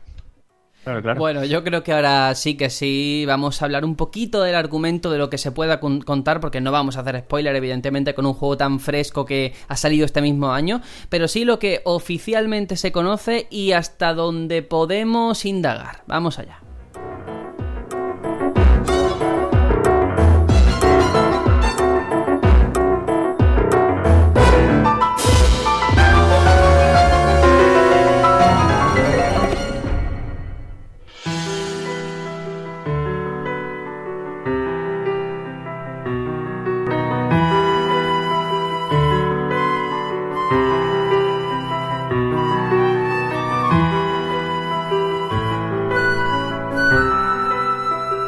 Creo que esta es la música más apropiada para, para hablar de esta historia, que yo simplemente voy a plantear la sinopsis. Es que, bueno, el juego comienza con un Link que ha perdido la memoria y que despierta en un misterioso santuario sin saber cómo ni por qué ha acabado ahí. La única pista que tenemos sobre su pasado se la da una voz misteriosa que le encomienda la misión de acabar con el malvado Ganon, el cataclismo, así se llama aquí este ser maligno que se cuenta que aparece desde tiempos inmemoriales y responsable de la destrucción que asoló el reino de Irule hace muchos años. Bueno, en su aventura, lógicamente, Link, que empieza con amnesia, este recurso tan típico en todo juego japonés, pues va a ir recuperando su memoria y descubriendo qué pasó en esos 100 años. Aitor, esta entrega es la más. eh, uf, la más difícil de abarcar en cuanto a cronología, lo que se puede contar, lo que se sospecha, porque no hay nada Claro. oficial todavía, ¿no? No. Y me, me alegro, ¿eh? Me alegro de que no lo hayan soltado como pasó con, con A Link Between Worlds, aunque ese era más obvio, obviamente, dónde iba. Pero aquí me gusta que hayan dejado este tiempo, no sé cuánto más lo van a letargar, pero me gusta que haya este, este espacio, ¿no? Para reflexión y para decir cada uno sus teorías de por dónde, de por dónde tenemos este, desde, este juego, ¿no? desde la ignorancia, ¿el libro este que va a salir ahora, que parece que Sí. va a actualizar la cronología, abarca también este título o no? No. Anda. Tócate los huevos. No, pero no se sabe si el tercer libro, que es el de arte de Breath of the Wild, un libro entero dedicado solo a este juego, aún no se sabe si va a contar algo o no lo va a hacer. De vale. momento, lo que tenemos por declaraciones oficiales de Onuma and Company es que se sitúa tras Ocarina of Time un tiempo después. No han dicho la, la- la rama, la línea temporal en la que se ubica, pero es después de Ocarina of Time y se nota obviamente cuando juegues al juego, se, se- se puede intuir perfectamente. Y ya hay mucha teoría de, de por dónde puede ir. Bueno, sí. es que la- las pistas están ahí. Y si no, Sí, sí, las pistas que, la, están ahí, ge- tanto. que la gente se vaya a la masterclass que dio hace poco a Unuma, que está eh, colgada en YouTube y yo ahí creo que la pista que dieron está bastante clara. Incluso en los trailers. Que, qué pena que tengamos que hablar en clave, porque digo, bueno, a ver hasta dónde podemos llegar sin hacer spoiler o luego hacer un aviso en plan del minuto tal al minuto tal, eh, hablamos más de la cuenta, pero eh, yo de verdad me acuerdo que incluso desde los primeros trailers se hablaba de que esta flor salía en A Link to the Past o cosas así, muy rebuscadas, que no sé si eso al final ha llegado a algo, porque es verdad que cuando entras en el juego ves estatuas de Skyward Sword, ¿no? Un montón de, de, un compendio que no sé si tiene sentido, aparentemente o no ves descripciones de, por ejemplo, la alita de que venía de un antiguo mar y te puede dar reminiscencias de Wind Waker. Luego ves un sitio que se llama Patíbulo del Desierto que te recuerda automáticamente a Twilight Princess y dices, no puede ser que me estés dando referencias a Twilight Princess, a, Sky, a, a Wind Waker, que son de líneas temporales distintas. O sea, ¿qué está pasando aquí? ¿Dónde está este juego, no? Incluso hay gente que ya está empezando a elucubrar de que hay una fusión de líneas. Ahí lo quiero dejar. Hombre, a ver, yo siendo sincero, al haber tanto. Yo opto por decir que es una secuela de los de Philips CDI y me quedo tan ancho. es lo más seguro que tengo. Pues no sé qué sería más coherente, ¿eh? porque lo de la fusión de líneas a mí me parecería un poquito ya guarrada, ¿eh? Por parte de Nintendo. Después de habernos hecho creer, ya de por sí bastante poco creíble o poco coherente, tres líneas temporales, que si no sé qué, que si no sé cuánto, y ahora esto. Sí, pero eso sucede. Eso en Hyrule Warriors ¿eh? sucede. Va por los tres, por las tres remas temporales. Eso es. Eh, las últimas declaraciones que tenemos, y aquí lo quiero dejar, no quiero spoilear más, es del director del juego, que dice que se sitúa mm, muchos años después que el resto de juegos y que está ubicado en una etapa muy reciente. Vale, pues como no podemos decir mucho más, sí que podemos hablar de las razas que aparecen, que también te pueden dar pistas, ¿no? De lo que, de dónde estamos. Em, ¿Qué os parecen las razas de este juego? Los Orni, los Gorons, nuestros viejos amigos y, todos los que vamos encontrando. A mí me maravillan. Me encanta cómo han hecho las razas en este juego. Los Goron me encanta que sean tan continuistas. Pero este, este cel shading que hay ¿eh? Les de... Sí, sí, siempre lo han sido. Pero este cel shading les da como un toque distinto que me, maravilla. Los Zora sí que son bastante distintos. Son mucho más detallistas los modelos y me, me maravillan también. Y los Orni simplemente los veo genial. Los veo genial, aparte, eso que decía yo de. Ay, ¿por qué no hay Dekus? No, es que los Orni son los Dekus. Ya se explicó hace muchos años. No, los Orni son los Zora. ¿Cómo que los Orni son los Zora? Sí, los Orni son los Zora en Wind Waker. Pero ¿por qué hay en este juego entonces? Me acabas de violar la mente. Claro, pues ahí está toda la confabulación de evolución y todas esas mm, cosas. Aquí no han evolucionado, aquí conviven ambas razas. Eso es, eso es. Vale, vale. Pero sí, a mí artísticamente o a nivel de diseño me parecen fantásticos. Los Orni aquí me gustan, no sé si más que en Wind Waker, pero desde luego están ahí, ahí. O sea, todo el estilo animado que desprende el título, muy de película de Ghibli, es fantástico. Y luego los personajes eh, carismáticos de cada sitio, ¿no? Desde Mifa hasta el resto, que el nombre no lo tengo en la cabeza, pero en cada sitio... Revali, que es Falco Lombardi total. sí, total. Es igual que Falco, o sea, es puto igual. Clavado, clavado. Sí, sí, pero todos tienen un carisma o, el príncipe Sidón, por favor. el, de el, de los Goro, que no sé ni el nombre. por favor, que no salga más. pobrecillo y pobrecillo ese muchacho, lo han puesto ahí para que lo, para que lo linchen. Por favor, es que es increíble, ¿eh? Yo no puedo con ese muchacho, ¿eh? De verdad, es que me parece insulso completo. Pero tenemos a este Sidon o Sidón. Sidón es que suena a Sida y no me gusta, pero Sidon que yo creo que este, este, personaje sí que tiene un carisma impresionante desde que lo vemos con ese gesto que hace, ¿no? De que te dice, ¡ah! Todo va bien o algo así. es que, es que eh, lo que son los Zora, para mí eh, son mis razas favoritas dentro de este juego, porque lo de Sidon o Sidon, o como queréis decirlo para que no suene mal, y, mi, y Mifa, Mifa para mí, vamos, un personaje de estos que, que te deja loco. Mm, Yo me enamoré de ese personaje nada más verlo, me, encantó. De hecho, si pudiera pillar uno de los amigos de los, de los héroes, sería el de Mifa. Los demás. Pues tiene una cara, Sí, tiene una cara muy jodida. Me da igual, me da igual, pero es como un tributo a ese personaje porque me gustó mucho, me transmitió mucho mm. en el juego. Sí, muy Mifa es un personaje que transmite muchísima maternalidad y. Su quest es preciosa. Sí, Las voces hacen mucho, ¿eh? No hemos hablado del doblaje, pero es brutal, ¿eh? bueno, pero a mí me pasa una cosa con las voces. Descubrí quién era la actriz de doblaje de Mifa. Sí, yo también. Y claro, yo vi vídeos de HDub, que quien no lo sepa son gente que mm, hacen doblajes parodia de Disney. Y claro, veo aquí a Mifa diciendo te protegeré siempre, Link. Y hace dos semanas escuché la misma voz diciendo eh, me pone cachonda el no sé qué. A y ver, ya me a ver, a ver, Tony, porque mucha gente, como yo, por ejemplo, no nos enteramos. Es una chica que entiendo que hace doblajes parodia en YouTube, ¿no?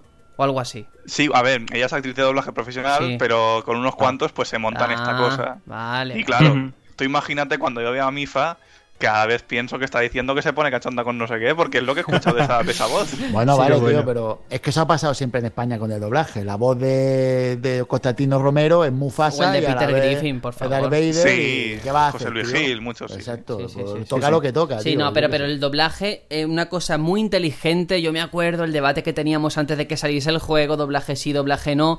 Han sido cautos y han sido prudentes. Han dicho, oye, no vamos ahora de la noche a la mañana a poner voces a diestro y siniestro, que esto no parece ni un Zelda.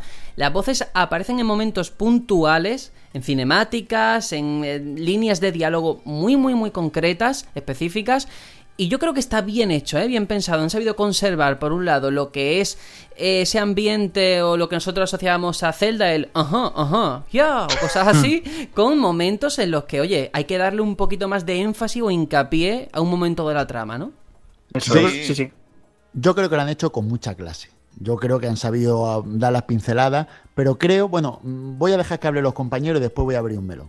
Voy No, pues yo simplemente una cosita muy, muy breve, que es que la primera vez que oí una, una línea de diálogo en plan, esto va en serio, esto va a tener do- doblaje en ciertos momentos, flipé, porque digo, ¿cómo? ¿En serio esto va, va a tener doblaje, un Zelda con doblaje y aparte buen doblaje? Aluciné porque dije... Tú fuiste quien lo o sea. defendió aquí, ¿eh? Porque yo me acuerdo que Aitor y yo estábamos un poco ni fu ni fa. Teníamos Nah, yo sé que cuando esto se hace bien, puede salir muy bien y ha salido muy bien. No, yo cuando flipé ya no solamente con que fuese a tener voces, sino que fuese a tener voces en español, porque yo digo, bueno, será Sí. inglés y japonés, pero sí. Sí. bueno, en español, en francés, en, en- de todo, en italiano. sí. El vídeo de llorando en, siete idiomas está ahí en YouTube para quien lo quiera. Sí, eso. Nintendo lo, lo sabe cuidar y se agradece muchísimo. Y no me quiero dejar porque ahora nos hemos metido con el tema del doblaje, que me encanta.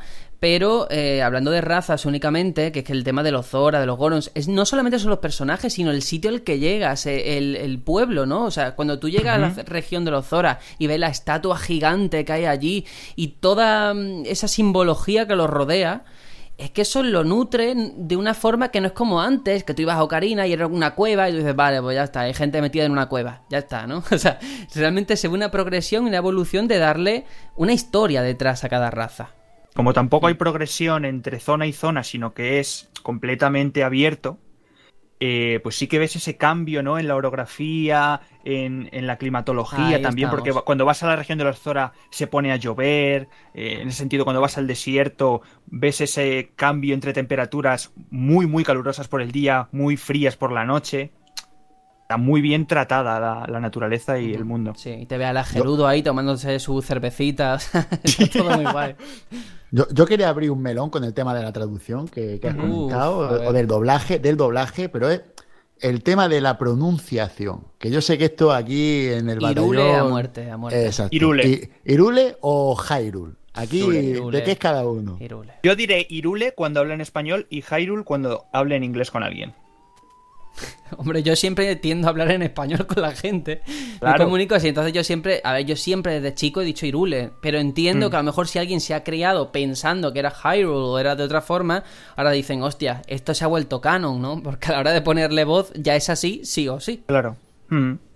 Pero vamos, yo creo que aquí somos de Irule, ¿no? Bueno, Juanjo, Sí. yo creo que tú no, ¿no? Por lo como lo has dejado caer. No, yo soy de Irule, pero es que Ah, no, vale, no oigo vale. hablar al señor Domínguez.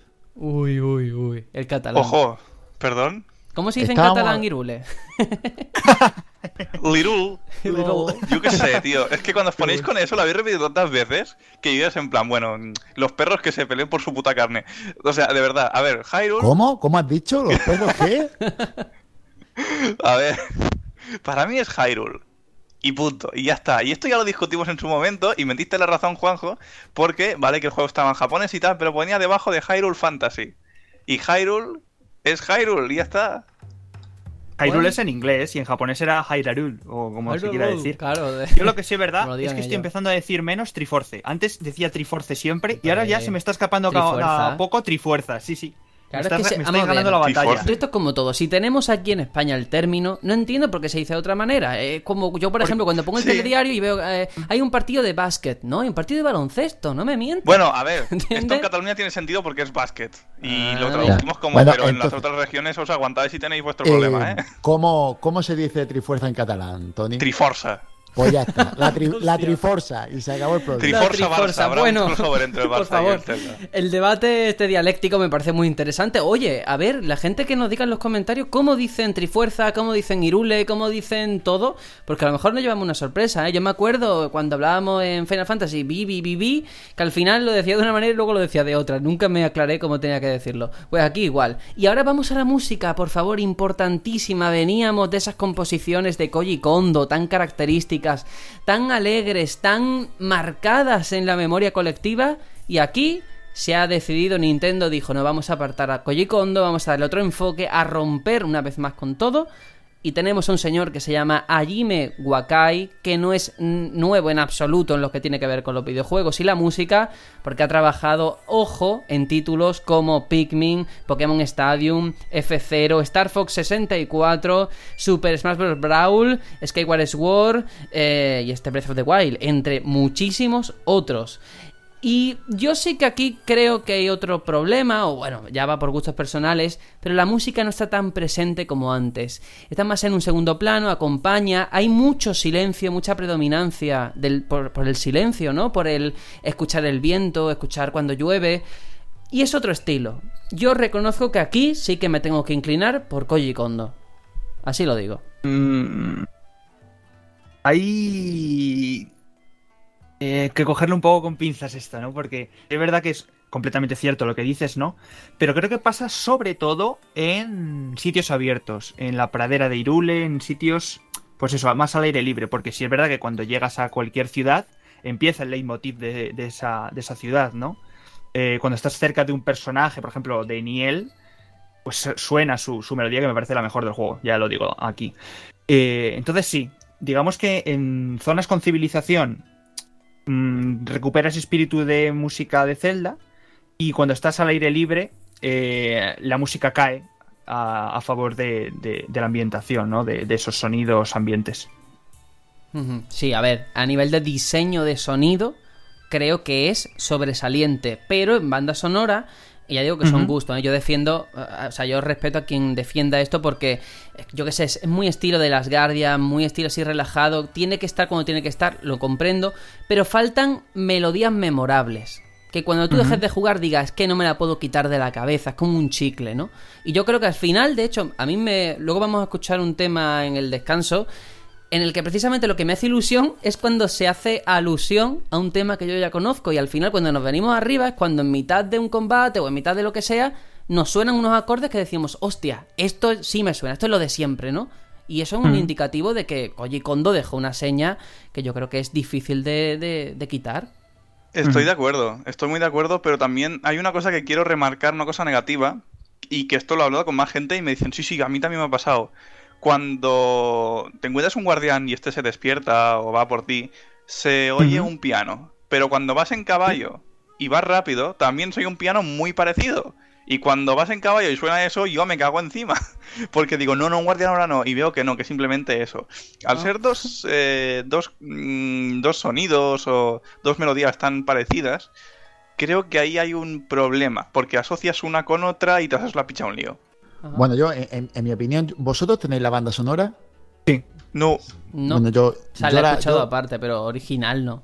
Yo de la edición limitada me, me venía el- la banda sonora. Y tengo que decir que para el juego me parece genial porque es una banda sonora ambiental. Pero para escucharla en un disco mm, es bastante dura. Bastante dura porque no... Hay no mucho una- silencio. Exacto. Es demasiado ambiental. Es como ponerte música de esta que te pones para relajarte, que no es realmente Chill para escuchar. rollo Exacto. zen, sí. Para dejarla de fondo para estudiar, una cosa de esas que la gente usa, pues la gente que estudia, digo, que entonces no, no, no la recomiendo como, como puedes recomendar, yo que sé, otras bandas sonoras de Zelda que son música muy trepidante, incluso la de Twilight Princess, que, la, que tam- también la tengo, eh, que me o parece... Skyward Sword, que eso o sí Skyward que... Sword, que esa ya es muy una buena. locura, ¿vale? Pues me parecen mejores para escuchar per se, lo que es para ponértela en un disco y darle al play, me parece mucho mejor que esta, que es más para, para tener ahí de fondo. Yo creo que, bueno, al final hay gente que, que, defiende esta por eso, por lo bien que está integrada en el juego. Y otras personas, como yo creo que nosotros, que bueno, el trabajo de Koji, de Koji es indiscutible. Pero bueno, hay que mencionarlo porque creo que es una de estas tantas cosas, tantos elementos que difieren de lo que veníamos hasta ahora que merecía mencionarlo. Y no me quiero, ahora que nos hemos metido, eh, en un momento dado nos metimos con el doblaje o la traducción, nos hemos dejado a los personajes Zelda, por favor, Zelda. Hemos visto esta progresión desde que comenzamos a principios de agosto con la primera parte del especial hasta hoy. Cómo ha sido un personaje que pasito a pasito se ha convertido, realmente se ha ganado ese puesto del título, ¿no? Desde Legend of Zelda. Ahora sí tiene sentido más que nunca. Y yo creo que aquí se nota a nivel argumental y, y bueno, que tiene más peso, ¿no? Era toda una profecía. sí. Pero sí, sí. Desde luego, digamos que no es el Zelda en la que la participación sea más eh, notoria, en el sentido de que. Exacto, sí, de ayuda en plan, ostras, que está aquí conmigo, tal, tal, tal, tal. Pero en cuanto a conocerla, sus gustos, su personalidad, eh, me parece, vamos, el, el salto brutal que da aquí es encomiable. Yo que, quiero rescatar las palabras de, Es que no me acuerdo de quién, si no lo diría, pero escuché hace poco en un podcast o en YouTube, no sé en dónde, me da mucha pena no poder dar la referencia porque esto no, no lo he pensado yo, sino que lo he oído, que este juego es la verdadera leyenda de Zelda. Y es porque aquí es cuando se ve más a la princesa, su personalidad, su manera de ser, su, su pasar, sus mm. inquietudes, cómo lo pasa. De hecho, la historia trata de eso, de la leyenda de Zelda en este juego. Mm.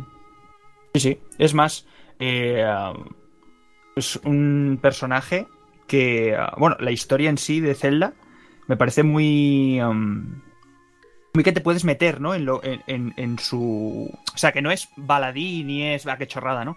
Sino que de verdad tiene su pozo, que, que está bien hilada bien, contada porque, claro, hay mm. que explicar simplemente que Link es amnésico al principio, no recuerda nada y a través de esos recuerdos es cuando empezamos a vislumbrar la relación que tiene con Zelda y el papel de Zelda en ese reino, ¿no? Claro, claro, y ahí la ves reír, la ves llorar, la ves enfadarse, la, ves cambiar totalmente de... La ves humana. exacto. Y, la ves mucho más, mucho más humana que Link, que Link es, como siempre, Link es un palo. El hombre no lo puede evitar, él siempre está igual, siempre se queda mirando ahí como, como si fuera un, moguri de madera. No, no se mueve más. De hecho, de hecho, yo creo, de verdad, o sea, ahora seguimos con Zelda, pero únicamente porque lo han mencionado. Yo creo que aquí Link a mí me decepciona un poco, ¿eh? Lo que se podía haber hecho con este personaje, habérselo trabajado un poco más. Y creo que al final eh, seguimos como siempre, que el salto que hemos visto con otros tantos como Zelda, como Impa, de la que vamos a hablar, a nivel técnico, a nivel de jugable, Link sigue igual, sigue igual y me apena un poco. Sí, y de hecho a mí me apena sabiendo que no hace falta, si no quieren dejar que hable, que no hable, pero la expresividad puede dar tantísimo sentimiento y puede transmitirte tanto que simplemente intentando hacer lo que hicieron en Wind Waker incluso mejor, hubiesen creado un Link bastante, bastante mejor. Mira, hay un momento en el que Zelda va a coger una rana y Link le mira el culo. y realmente es como que le da igual, o sea, tampoco digo, pero Link, tío, le estás mirando el culo a Zelda. a menos que se te note que se te sale la espada maestra o algo. Claro, no, pero es que, es que parece, parece el de Yo Robot, ¿sabes? O del hombre bicentenario cuando no tenía sentimientos. que, que, no menea la cara el tío, dice, tu tío, lo que sea, cuando llora, cuando se ríe, haz algo pero no hace nada, él no puede. No, no, no puede. sigue en, su, en sus 13 de avatar del personaje, no, no hace nada. Sí, yo creo que Miyamoto en eso es intransigente es súper estricto. Sí. Pero bueno, todo el protagonismo a Zelda. Todo el protagonismo a Zelda que tiene un diseño que veníamos de esta entrega de Wii, Skyward Sword, que era una chica joven, más así humana. A vosotros nos gustaban los labios, pero claro, no sé qué os parece esta entrega. Es decir, es cierto que no tiene la pose, ¿no? O ese porte de Twilight Princess, pero tampoco es tan tan niña como en la entrega de Wii, ¿no? Está un poco ahí ahí. A mí me parece que tiene una personalidad pero vamos, súper marcada, pero por, lo que te digo, porque le pasa como cualquier ser humano, que, que vive y siente dependiendo del momento y de la sensación. Sí. Y, se, y se ve todo, en todo el tránsito. Es muy bonito ver eso. Es totalmente arrollador y yo después de esto quiero o que el DLC trate más esta historia, que a lo mejor puede, Seguro, si trata lo que creemos, o un juego de Zelda tal cual. O sea, porque sabemos, bueno, esto ya después para... ¿Cuál será el futuro de la saga? Esto ya después. Pero yo quiero un juego de Zelda o que se trate más de esto. Es un Y juego Tony, de que Zelda se sobre llama- Zelda. Que se llame Sí. The Legend of Link. Y entonces la Exacto, exacto. Que haya que salvar a Link. Yo lo compro, ¿eh? Sí, sí, porque más allá del juego de Tingle, ninguno tiene el nombre que tiene que tener. Bueno, venga, anda, Impa. Impa que aquí, bueno, se ve que ha pasado las vacaciones en Japón y, y le ha gustado el rollo oriental, ¿no? Porque Sí, sí. cuando lo vemos, la vemos, uf, eh, el diseño choca. Choca Eh, bastante. Kakariko ha cambiado mucho Sí. la entrega. ¿Os gusta? es japorico. Sí. Ahora, Bueno, sí.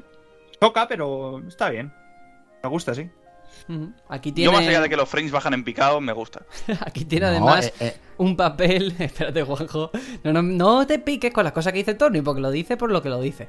Pero aquí Impa tiene un papel también eh, a la hora de darle al héroe las pistas, la información de lo que ocurrió mientras dormía, ¿no? Esto también es casi al principio del juego, o sea, no estamos spoileando nada.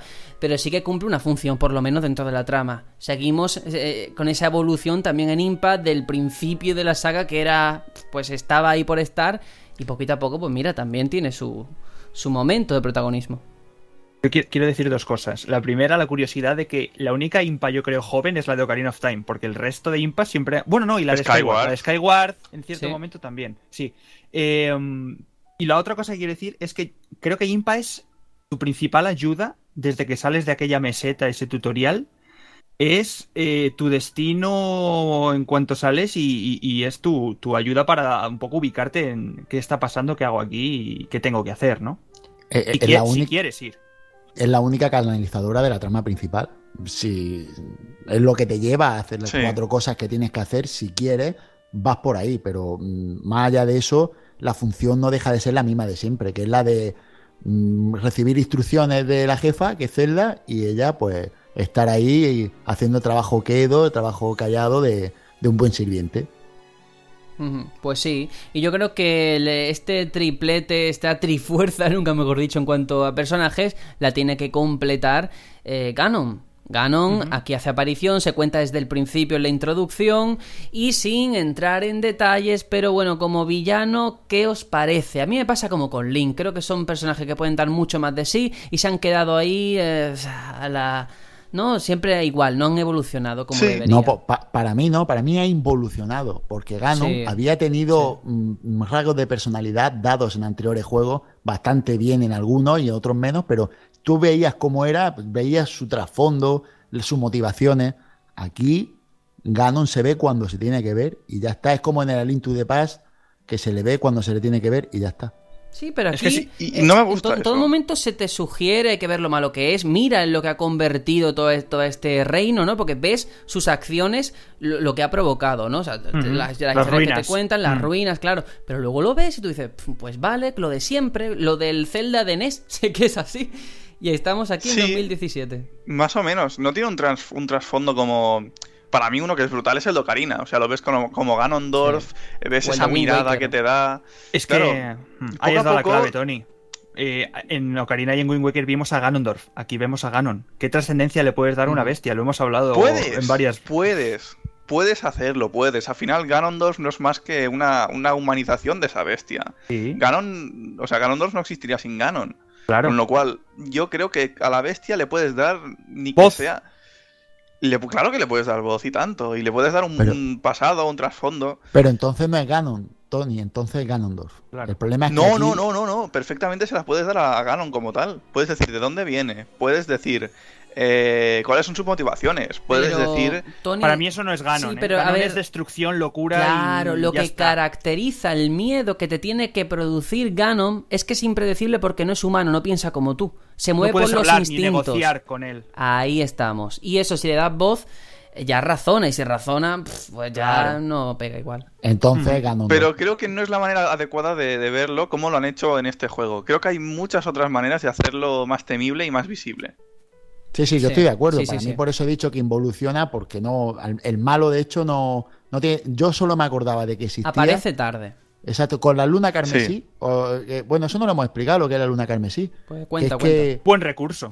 Sí, es un recurso de, de, claro, tú piensas, mm, ¿de qué manera conseguimos que los enemigos que he derrotado vuelvan a estar donde están sin que parezca que lo he respawneado ahí porque sí? Y es que cada X tiempo, cuando la luna... Cuatro se- días o una cosa Exacto, así, creo. se pone la luna llena, entonces eh, se produce la luna carmesí, que es como un hechizo, vamos a decirlo así, que, que hace que todos los enemigos que murieron se regeneren. Y entonces vuelvan a estar todos donde estaban antes. Y, y así pues el mundo siempre está invadido de enemigos. Ese efecto lo produce Gano. Y puedes Y el único-. Exacto. Y es el único momento en el que yo me acordaba de que estaba por ahí el malo. Si no, yo seguía ahí a mi, a mi mundo y a mi vuelta. Sí, ese es el problema. No aparece, cuando aparece ya es demasiado tarde como para que te produzca como jugador algún tipo de efecto, ¿no? De, de repercusión o influencia. Em, bueno, yo creo que es algo a mejorar. Ojalá, a lo mejor en el DLC pueden tirar por ahí. Ah, ahí lo dejo. Únicamente por ir acabando, por no detenernos en este punto que hay muchas cosas de las que hablar todavía. No está Navi, no está el mascarón rojo, no tenemos a Linebeck, no tenemos a ningún acompañante, ni, ni a la espada que nos habla, no hay nadie. Estamos solos y se agradece, ¿eh? La Bueno. libertad viene por ahí tam- también por ahí. Con el, ¿o no? con el amiibo de Link Globo tienes ahí un pequeño acompañante. Ah, bueno, bueno. pues eso es otra cosa. ¿Y Ahora acompañante, eh? ¿Cómo Sí, sí, sí. acompañante No-? No, nos metamos ahí. Pero que se agradece el no tener a alguien dándonos la chapa al lado, ¿eh? Porque ya estamos habituados a, a los controles de un mundo 3D. Entonces es eso, ¿no? No necesitamos que haya alguien con, que nos diga la fijación Z. Ya es Sí. completamente Master Pro. ¿Qué, qué te- qué te va a decir, Sergio? Busca semillas Colo. Si está Oye, oye, a ver, que aquí parece como que es muy obvio lo que estoy diciendo, pero es que hasta hace un par de años esto era la, la tónica habitual, ¿eh? Que cuando empezamos Breath of the Wild y escuchamos esa voz que nos dice Link, despierta, no sé qué, yo digo, uff, veremos a ver, en aquel momento yo pensaba, veremos a ver si esta voz no se va a callar nunca. Y lo cierto es que aparece cuando tiene que aparecer. Ya está. O sea, no te dice, oye, Link, mata a ese enemigo que tienes delante. Link, te estás quedando sin pila. No te No, dice eh, nada de eso. Lo, lo de- lo del GPS sí que era guay, ¿eh? Eso sí que era. Es que había que comentarlo. Bueno, vamos a hacer una pequeña pausa antes de proseguir hablando de esos amigos para dar y regalar, eh, de esos DLCs, eh, uno que está todavía en camino y muchísimas más cositas. Pero vamos a escuchar un tema que a mí, de verdad, tenía las lágrimas en los ojos porque quien haya jugado a Wind Waker le va a sonar cierto giro de este tema que suena en un momento dado al llegar a un poblado. Así que lo escuchamos y después volvemos con más Breath of the Wild.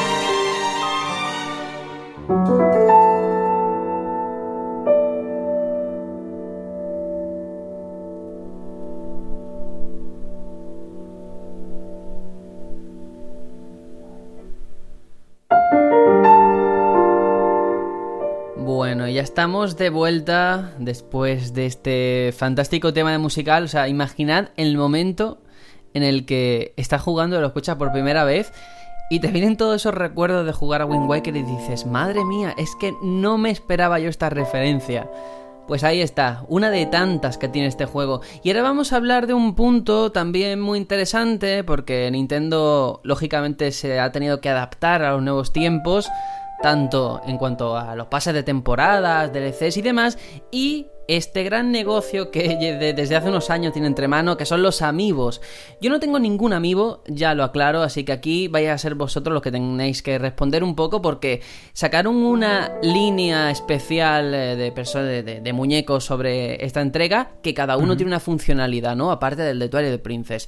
Eh, Aitor, yo creo que tú más o menos controla un poquito del tema. Cuéntanos qué hace cada amigo, si sirve cualquiera más allá de esta colección o qué, qué se puede encontrar la gente cuando lo pone en el juego.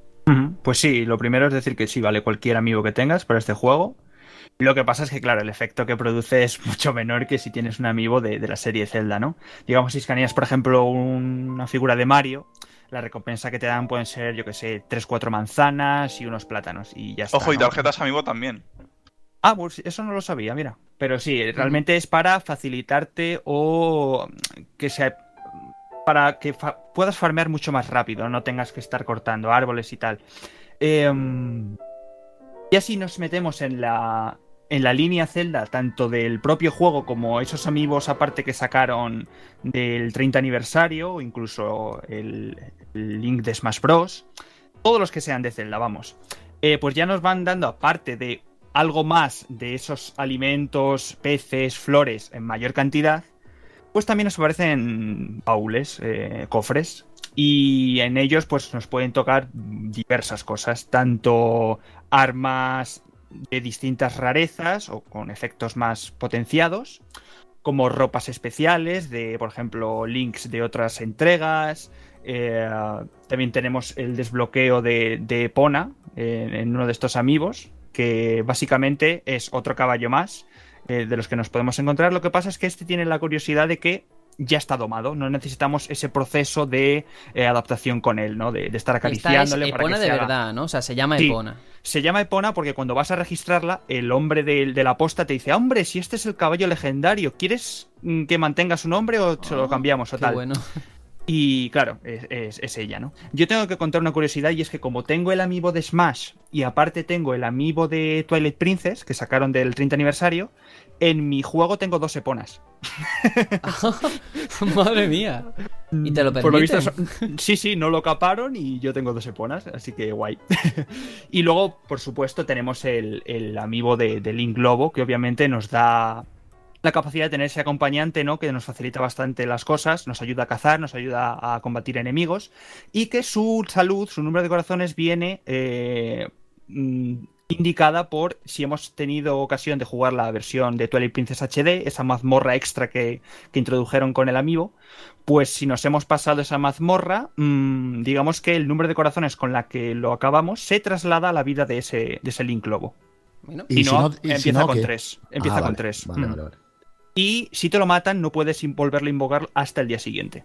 ¿Es el día siguiente real o siguiente de juego? Real, real, real, sí. vale. No, lo que yo quería contar únicamente es, vale, hay un montón de amigos, un montón de funcionalidades, bueno, son ayudas, pero entiendo que no está roto, que quien no tenga amigos no, no, pasa nada, ¿no?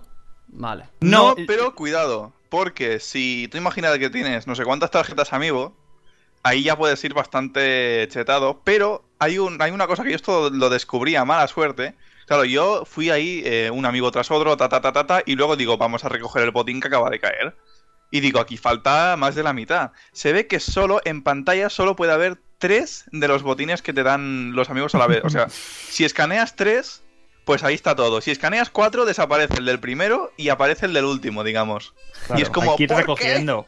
Madre mía, Tony, es que cogiste y escaneaste tu amigo, lo de tu novia. El no, el mazo de cartas. Yo creo que eres pues la única persona que tiene cartas amigos, ¿eh? no, no, no. Tengo unas pocas, ¿eh? Tampoco no tengo muchas. No, pero sí, los 10 amigos que tengo así los puse a escanear y digo, aquí falta más de la mitad. ¿Qué ha pasado? Bueno, a ver, al final es una ayuda para farmear armas, comida y todo eso. Sí, sí, A, pero... a un te cata- agiliza a el un- juego. a un catalán robarle el farmero. Total. Ay. Claro, tío, o sea, ¿dónde, dónde vas? No, os mato Nintendo, ¿eh? Bueno, vamos al amiibo guay, venga, al del lobo. Eh, Para- Al final es eso, ¿no? Eh, sí que es verdad que tampoco puedes meterlo en poblados. Él se queda fuera esperándote, pero si pasas mucho tiempo en el poblado, vuelve a su mundo. Qué detallazo. Mm, vale, vale. Que claro, Pero- es que eso es lo importante, saber si siempre lo tienes, si desaparece cuando pasa un tiempo, qué, qué- qué ocurre con él, ¿lo pueden matar? Sí, sí, sí. Puede, puede morir, ¿no? Bueno, quiere decir morir. Y, se bueno, va. tú Claro, no puedes matarlo. Exacto. O sea, no le puedes dar espazos y matarle, pero sí que combate por ti, distrae enemigos, incluso a algunos se los puede cargar. Pero sí, puede morir por, por, por los enemigos, obviamente. Es, es el mejor de todos para mi gusto, ¿eh? Tú lo ves ahí y te da una. Es de entrañable, tío, porque además Pues, el link. Hay Dime, gente dime. que se ha quejado. Hay gente que dice que es un trato muy denigrante para el Link de Twilight Princess. Que digo yo, pero, pero ¿qué, ¿y esto que viene ahora? me estás ¿Qué- contando? ¿Qué, qué Vamos a mierda ver, es esta? Vamos a ver si, si son el Link y Link. Yo los considero a los dos iguales, ¿sabes? Cada uno en su, en su forma y tal. Y para, vamos a ver, un perro que esté con un anima, con una persona, eso no es nada denigrante para el perro, yo qué sé. Además, Eso el sí. trato que tienen aquí los perros en este juego eh, es molan. buenísimo, ¿eh? Cómo molan, cómo los movimientos que hacen y si le das de comer responden bien, ¿eh? Mm. O sea que, Sí, sí. que tenía, tenía que decirlo. Sin duda, creo que el diseño lo han cogido de los otros lobos que hay en el juego dispersos por, por el mundo que puedes, puedes cazar. Lo que pasa es que lo han personalizado con, con esos toques negros y grises de la entrega de Twilight Princess. Sí, la- las animaciones son, yo creo que son las mismas, ¿no? Mm, más o eso menos. Pasa que tú lo ves que es Lil Lobo y va al lado tuya y la verdad es que es muy molón verlo ahí puesto, está, está bastante chulo. Encima aparece igual con esa con ese script de como que vi- viene del crepúsculo, ¿no? Y, y se va igual con esa como que se convierte en, en cachitos, ¿no? Esos negros que Sí, luego sí, van al sí, cielo. que salen para arriba volando, Eso eso, es. mola un Mm. montón, sí. Esa música del crepúsculo. Bueno, aparte de eso, si ya, si ya hablamos de los amigos, lo que son la gama o la serie de amigos de, de lo que es este juego, de Zelda Breath of the Wild, son, son preciosos, para mi gusto son muy bonitos. El Link Arquero, el, bueno, hay que mencionar aparte al Guardián. al guardián. El guardián es, Buah. Buah, es un pedazo de amigo, de hecho es más caro de, de lo, de lo normal, creo que Sí, valía 20 pavos. 20 pavos. Y, las y- piernas son, las patas son, las puedes poner como quieras. Sí, sí, sí. Sí, sí, pero, pero, pero es, es, que es acojonante. Tú lo ves y de- es grande, es bonito, eh, lo tiene todo, es precioso. No, y aparte, eh, yo no sé vosotros, pero yo sí lo hice. eh, es la única caja de Amiibo que viene como con. El, el- la- la- donde se posa la Con base, terreno, ¿no? Tiene terreno. Y yo lo que hice fue Sí. recortarlo y quedármelo eso, porque queda genial, la verdad. Parece que es un, un guardián de estos que está metido, ¿no? Que no se puede mover, que no son caminantes. Y están ahí esperándote, mola muchísimo. Sí, pues yo cuidado porque lo dejé con las patas que lo sujetaban. Si lo balanceas un poco hace como que baila, es súper gracioso. Bueno, aquí cada uno se contenta con lo que quiere. A ver, más cosas. Que lo de los amigos está muy bien. Yo agradezco que no sea un contenido que han sacado del juego para vendértelo aparte en figuras. Eso está genial. Pero llega el punto conflictivo. Los DLCs. Este pase de temporada por 20 euros que digamos que te lo dan fraccionado. Ha habido una primera parte en verano y ahora una en invierno y no puedes decir solo pago la de invierno. Te tienes que comer las dos. Eso es. Podemos hablar, o podéis hablar, creo que lo tenéis de aquí a Hitor, o sea, tú y Juanjo, ¿no? Vale, Sí, sí, yo lo tengo de igual. vale. eh, pues contadnos lo que traéis y realmente es interesante porque por lo que he visto son casi todo ayudas o facilidades, pero a lo mejor me equivoco. A ver, explicadlo un poquito. Bueno, se mueve entre la facilidad y entre la facilidad y el reto, ¿no, Juanjo? Sí, yo, yo solo iba a decir que para mí esta primera parte es como si fuera un entremés, un entrante, algo que te dan así para, para ir preparándote. Y no, a mí de momento no ha colmado mis expectativas para nada. ¿eh? Es decir, vale 20 euros, bastante caro. Hay, hay juegos muy buenos que valen 20 euros. Así que tiene que, la expansión, la segunda parte, la de invierno, tiene que darlo de pecho. Esta tiene muchas ayudas, para mi gusto es, es ayuda. Y después tiene una cosa que yo considero que es un insulto, que es el tema del, del modo de dificultad, el modo de este héroe que eso venía de serie en, el resto de juegos. Bueno, en muchos, muchos juegos de, de Zelda, el modo héroe venía cuando te pasaba el juego, pues entonces entrar en modo héroe. Y esto es eso. Y que te lo cobren, pues no, no, no me parece muy bien, la verdad. Pero porque entiendo que, a ver, yo lo estoy diciendo de memoria, ¿eh? tenía eh, lo de poder ver el recorrido que has estado haciendo por el mapa, ¿no? Te lo marcaba Sí. con una línea, Sí. eh, facilidades para encontrar los colocs, una máscara o algo así. Varias, varias máscaras, habían varias. Vale, varias más máscaras, luego está lo de los retos esto, ¿no? Como el templo ese... Santuario de la Espada. Vale. Eso, eso sí está, eso sí está guay, eso está, y además es difícil, ¿eh? Difícil de cojones. Muy difícil. Mm. Sí, sí.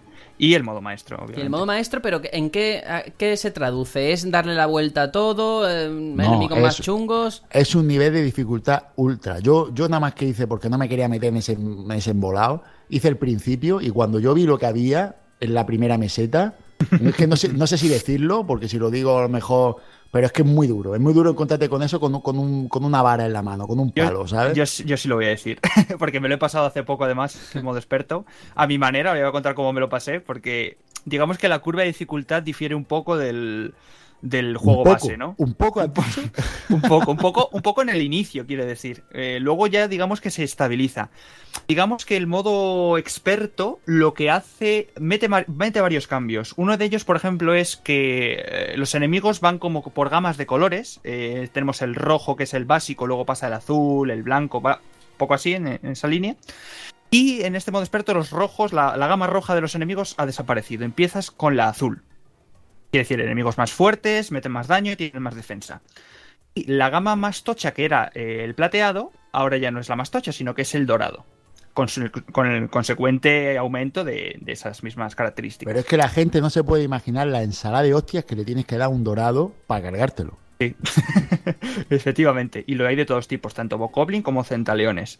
Entonces, claro, eh, la situación es que tú empiezas en la meseta de los albores con nada, con esa rama de árbol que te encuentras y lo que te vas encontrando, pero claro, ahora tienes que meterles más eh, leches a los enemigos para cargártelos. Y, eh, la durabilidad de los objetos es la misma. Entonces, donde antes tú gastabas mm, un arma en dos Bokoblins, ahora a lo mejor te lo gastas en solamente uno o ni eso.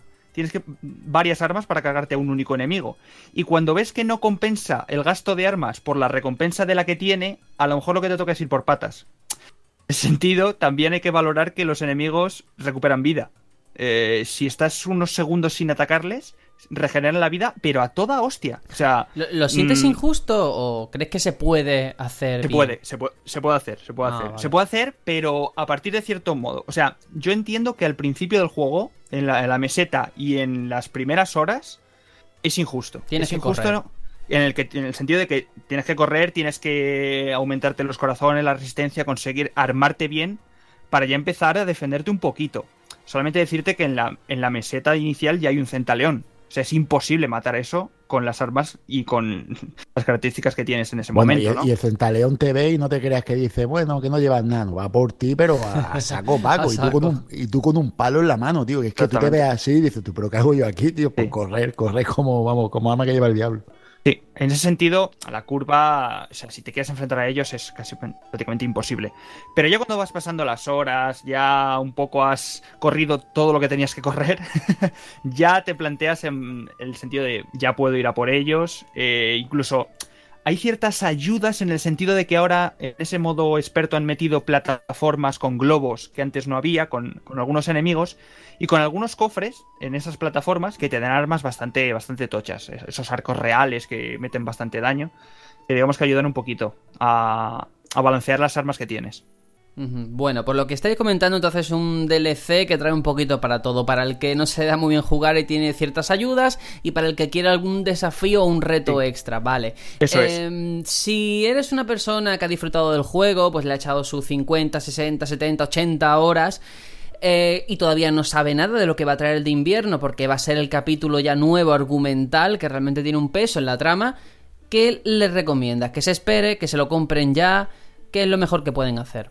Pues si te ha gustado el juego, cómpratelo ya, porque te va a valer 20 euros ahora y te va a valer 20 euros más tarde, o sea que te da un poco igual, ¿no? Eh, entonces, si te Bueno. gustó la, el gameplay y la historia, pues píllatelo, porque. Mira, tienes esto entre medias. El reto de la el Santuario de la Espada está muy bien, la verdad. No hemos incidido mucho en ello, pero es brutal. No es simplemente ronda tras ronda, sino que hay más, más profundidad en el sentido de gestión de todo. Y, y como esto está ya cerquita, cerquita en unos meses, pues, pues te va a venir de perlas. Que creo que Juanjo Yo- no estaba, tú no estabas tan de acuerdo, ¿no? Por lo menos por lo que se ha visto hasta ahora. No, yo, yo lo que me pasa es que yo creo que todo depende de tu nivel de satisfacción. Porque yo creo que este juego, a todo el mundo que lo juegue le, le va a gustar. A poco que te guste Zelda, te va a gustar este juego. Porque es que eh, eh, eh, es que es una bomba de juego. pero depende de lo que hayas quedado satisfecho. Yo conozco un par de personas que, que con 60, 70, 80 horas, eh, que conozco uno con 60 y otro con 80, se han quedado con el juego contentos. Contentos de decir, vale, me he hecho la aventura, me ha gustado mucho, pero ya, ya que tengo mucho que jugar. Y, y esas personas, pues, pues esas personas yo creo que no les compensa pillarse el DLC ahora, les compensa esperar a ver eh, lo que va a venir. Yo, yo hablo de mí, no, no, yo he hecho mucho menos horas que mucho, pero yo me he hecho 100 más de 130 horas de juego según la, la Switch, lo que pone la, la consola, más otro buen montón de horas que en Wii U. Y yo sí que tenía muchas ganas de más. Lo que pasa es que me ha dejado, mm, me ha dejado sin, sin lo que yo buscaba. Buscaba más. Me ha gustado lo que hay porque me gusta que me den cualquier cosa y me conformo con las sobras. Pero me hubiera gustado que llevara más. Sí, yo creo que al final lo que uno quiere es la excusa para volver a ese mundo, ¿no? Tener algo que hacer. Porque es verdad que yo, por ejemplo, pues le he echado mis 80 horas o así, tampoco muchas más. Pero es que he dicho, ya está, ya me he terminado la aventura, puedo seguir vagando por ahí, pero ya estoy satisfecho. Y yo entiendo que mucha gente pensará como yo, en plan, vamos a esperar hasta que salga el DLC de invierno, a ver la gente que piensa si merece la pena y entonces me lo pillo, porque ahora lo que ha salido creo yo que no lo voy a aprovechar, pero yo, claro. Hay gente que sí, como tú. No te satisface. ¿eh? Yo ya te digo que, que no, no te llega a dar para echarle otras 20 horas más, a no ser que te pase como Aitor, que es que ama este juego, ama la franquicia y lógicamente lo que le pongan le Claro, vale. claro.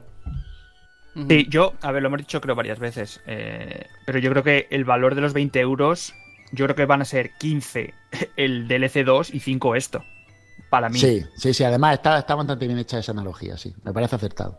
Vale, pues mira, nos vamos a quedar con eso y ahora vamos ya a cerrar todo este ciclo para hablar un poco de lo que es este Zelda, un poquito de vista más general, si realmente es el mejor de la historia o bueno, un, juego realmente para el recuerdo. O a lo mejor se nos ha nublado un poco el juicio y sobre todo pensando en el futuro, ¿qué va a ocurrir después de este título que ha roto, que ha cambiado tanto? Así que vamos con ese debate que creo que va a ser muy interesante.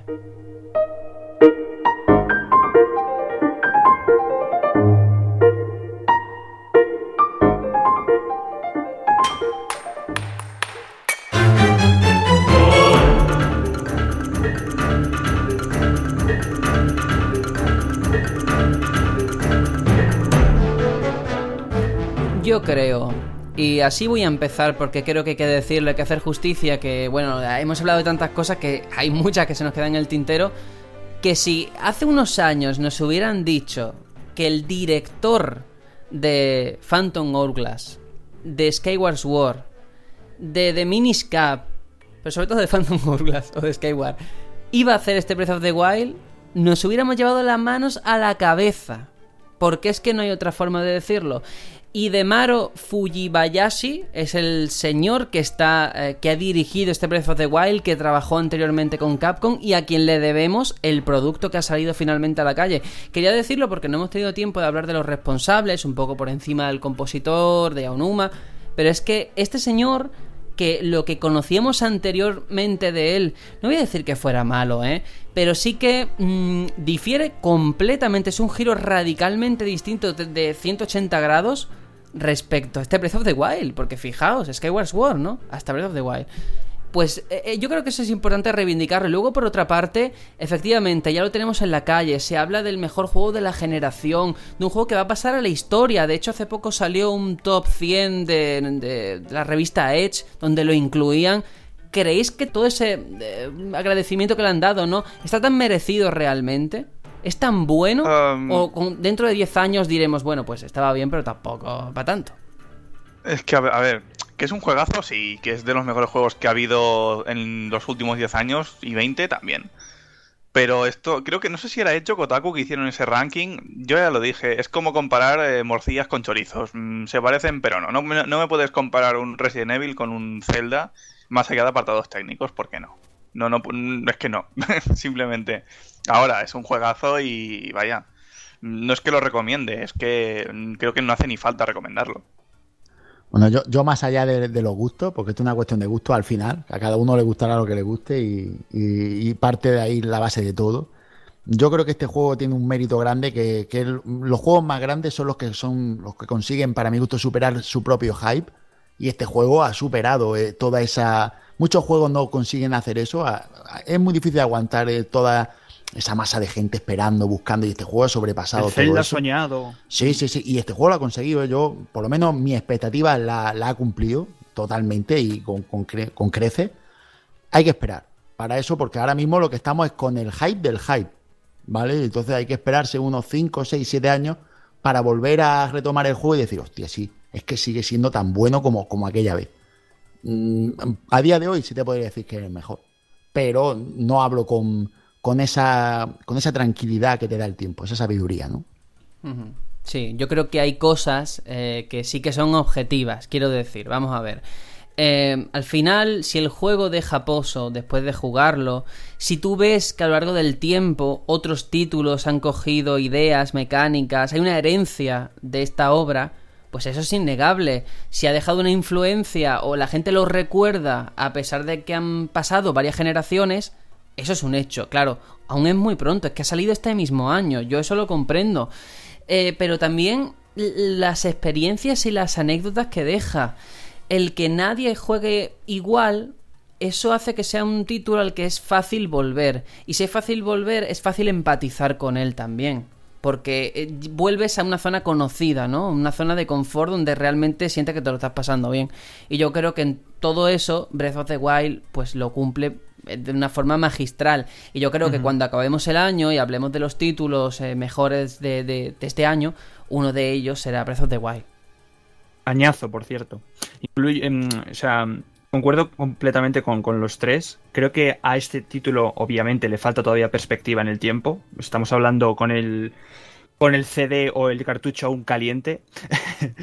Pero sí es verdad que al final es eso, ¿no? Eh, es un juego que, si lo miramos puramente el juego en sí, eh, es el mejor de toda la saga Zelda, obviamente.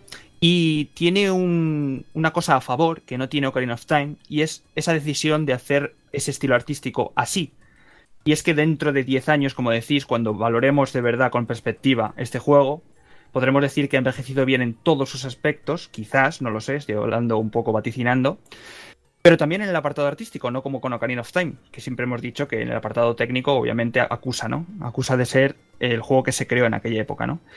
Pero yo creo que sin duda eh, la revolución que causa en su propia en su propia franquicia y el hecho de plantear, como siempre ha hecho Nintendo, por ejemplo, con Mario Kart a su manera, los shooters con Splatoon a su manera, con este Zelda es los mundos abiertos a lo Nintendo, ¿no? Y eso veremos si en futuros años deja pozo las resto de o algunos de las eh, compañías lo siguen, porque de verdad eh, hay mucho que, Sí.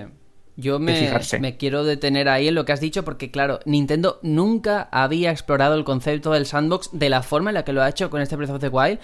Y claro, que la primera obra que te salga sea esta, es que esto, eh, yo creo que nadie se lo... Yo desde luego no me lo podía esperar. Quiero decir, cuando Nintendo afrontó el cambio de generación con la alta definición, por ejemplo, por hablar de algo a lo que te- tenía que sumarse a la moda, le vino grande, le vino muy grande y no supo hacerlo bien al principio. Luego al final le ha ido cogiendo el truco, ¿vale? Pues yo digo, aquí ocurrirá lo mismo. Es una mecánica, una forma de diseñar juegos con la que no está familiarizado y luego pues yo creo que ha sido una sorpresa para todos. Y luego el segundo punto de este debate, y voy a aprovechar lo que has comentado porque es así, es, eh, al final, con los años veremos si ha sido tan determinante o tan decisivo este Breath of the Wild cuando salga el siguiente Zelda. Si el siguiente Zelda, Zelda sigue el legado de este, es porque realmente ha sido necesario. Si vemos Creo que que, sí, ¿eh? volvemos, que dudo ya que después de esto volvamos a lo anterior, es que ha sido un episodio puntual, ¿no? Entonces, claro, ¿qué le pedís al próximo Zelda después de Breath of the Wild? Mm, mira, yo te voy a decir una cosa. Creo que el próximo Zelda no va a ser como Breath of the Wild por el esfuerzo, el tiempo y la inversión de recursos que requiere. Creo que Ya lo han hecho, pueden reciclar como hicieron con Mayora. Sí, y no está te digo que no. ¿eh? Mm. Sí, no te digo que no. Y de hecho, vamos, nos encantaría a todos que imaginaos un Termina así, ahí con la luna, sería espectacular. Pero creo que para dar un poco de descanso, para currarse algo más allá, que a lo mejor tenga que salir dentro de cuatro años o así, entre medio, algún experimento de los que hacen, un Zelda Un de portátil, Zelda. Un portátil, bueno, es que un portátil Sí, algo tipo a Link to the Past o a Link to Eso the World, ya, lo, ya lo digo. Eso que es. a mí, a mí personalmente me gustaría y creo que si se hace bien puede gustar a muchísimos. Al fin y al cabo, ¿cuánta gente se ha enamorado con el Link to the Past? O también me da miedo que hagan algún experimento raro de los suyos, como un Phantom Hourglass o un eh, Try for Heroes o una mezcla de todos a la vez que sería ya, vamos, lo mejor del mundo. Os estáis pasando con el Factor Howler, ¿eh? Estáis pasando ya. Pero- Oye, que a mí me gustó, a mí me gustó de ver, pequeñito. A ver, esto se está grabando, hay que mojarse. Igual que con Breath of the Wild, cuando hablábamos del doblaje, es que se va a ser una cagada, no sé qué. Aquí hay que decirlo. Yo os digo sinceramente que un Zelda, el próximo, si no sigue la estela de Breath of the Wild, yo me sentiré decepcionado. Porque una vez que me han dado esto, no quiero lo anterior. Así os lo Te digo. digo que el próximo Zelda grande no va a ser así. Bueno, pues. Va a ser ah, un Mayora, ¿no? Así No, te perdón, refieres perdón, mundo el- próximo Zelda no va a ser un Zelda grande, quiero decir. Mundo va a ser algo más chiquitín para dar tiempo a preparar el Zelda grande, que Bueno, puede pues o puede vale, que no sea así. Vamos a hablar de Zelda grande, Tony. No me. Que siempre hacen Vale. lo mismo. Te quieres escaquear. Vamos, yo sí. del próximo Zelda grande, que me da igual que sea en Switch o en la siguiente plataforma de Nintendo, el próximo Zelda así pepino, por decirlo de alguna manera hablando, em, yo lo único que le pido es esto con una caña de pescar. Con eso me vale. Joder, poco le pides. ¿eh? Sí, poco le- Poco a le ver, pides. a ver. es que no necesito más, ver, no Juanjo, necesito más. Me ha encantado. Si, es que lo único que le pido es eso Hay y a lo mejor no. bucear. A ver, a mí me encanta. A mí me encanta Breath of the Wild, pero hay muchas cosas que se pueden mejorar o potenciar, ¿eh? Muchísimas. Y eso es bueno. Quiero decir, las bases están y que no las toquen. Pero, hombre, a nivel argumental se puede hacer muchísimo más. A nivel de, de meter cosas en el mapa, porque es verdad que se siente un poco vacío, un poco tal, ¿vale? Tú, tú que no has pagado el DLC, tío. Si no lo verías. Pero bien Juanjo, no te, no, te, no te conformes, porque si otros juegos lo han conseguido hacer hace 10 años, este Zelda puede hacerlo, no nos quedemos en esto, que es maravilloso y me encanta, pero es que se puede pulir o potenciar mil veces más. Eso yo lo tengo clarísimo. Aquí- Es que aquí hay dos vías, ¿no? Está el hecho de. mm, si esto deja poso, la saga va a seguir así, esta estela, como ocurrió con Ocarina of Time durante X entregas, ¿no? Y otro camino que es. Las secuelas de Zelda no han sido secuelas al uso, no han sido un lo que sea de Zelda 2, con más y mejor. Y cuando lo hubo, mm, se, se criticó. Entonces, ¿no creéis que el próximo Zelda gordo va a ser otra vuelta de tuerca más rizar el rizo tras Podría ser. revolución? Que podría Mm. arriesgarse y cagarla, ¿eh? No, no, Pero no. yo lo veo no, más no, así, no. ¿eh? No, no, no. A ver, yo creo que Yo el, Aitor, núcleo, el núcleo es de lo que tenemos que hablar. O sea, es verdad que Ocarina al, al siguiente, a Wind Waker, no era igual. No era igual por fuera, pero por dentro seguíamos Claro. exactamente igual. Entonces yo creo que realmente el cambio real se ha producido Mm. ahora, después de años y décadas. Por su- Eso es. Entonces, claro, yo a, a lo que hago referencia es el siguiente de grande, Zelda grande, me gustaría que siguiera con mundo abierto, que siguiese teniendo, pues eso, que Link pueda correr, pueda escalar, pueda cocinar, que ahora me quiten Que te haga el eso. desayuno, que te cuide. Sí, claro, si ahora me quitan Pero es eso. que eres demasiado idealista, idealista Sergio. Pero si ya lo han hecho, Tony. Mm, ¿Cómo le vas a pedir menos de lo que ya te han dado? Eso es cierto, sí, sí. Pero si ¿Eh? eres fan de Final Fantasy, estás acostumbrado. Tony, no, No, me a ver, piques, es- ¿eh? Ahora me van a matar todos aquí. eh, las mecánicas de este Zelda están aún calientes, la gente quiere más, o sea, no está tan hastiada como mm, 10 o 15 años después de Ocarina of Time, que decías, joder, es que esto ya llevo, voy a tener hijos y voy a seguir jugando igual, ¿no? Aquí yo creo que va a haber entregas que van a seguir la estela de este juego hasta que nos cansemos.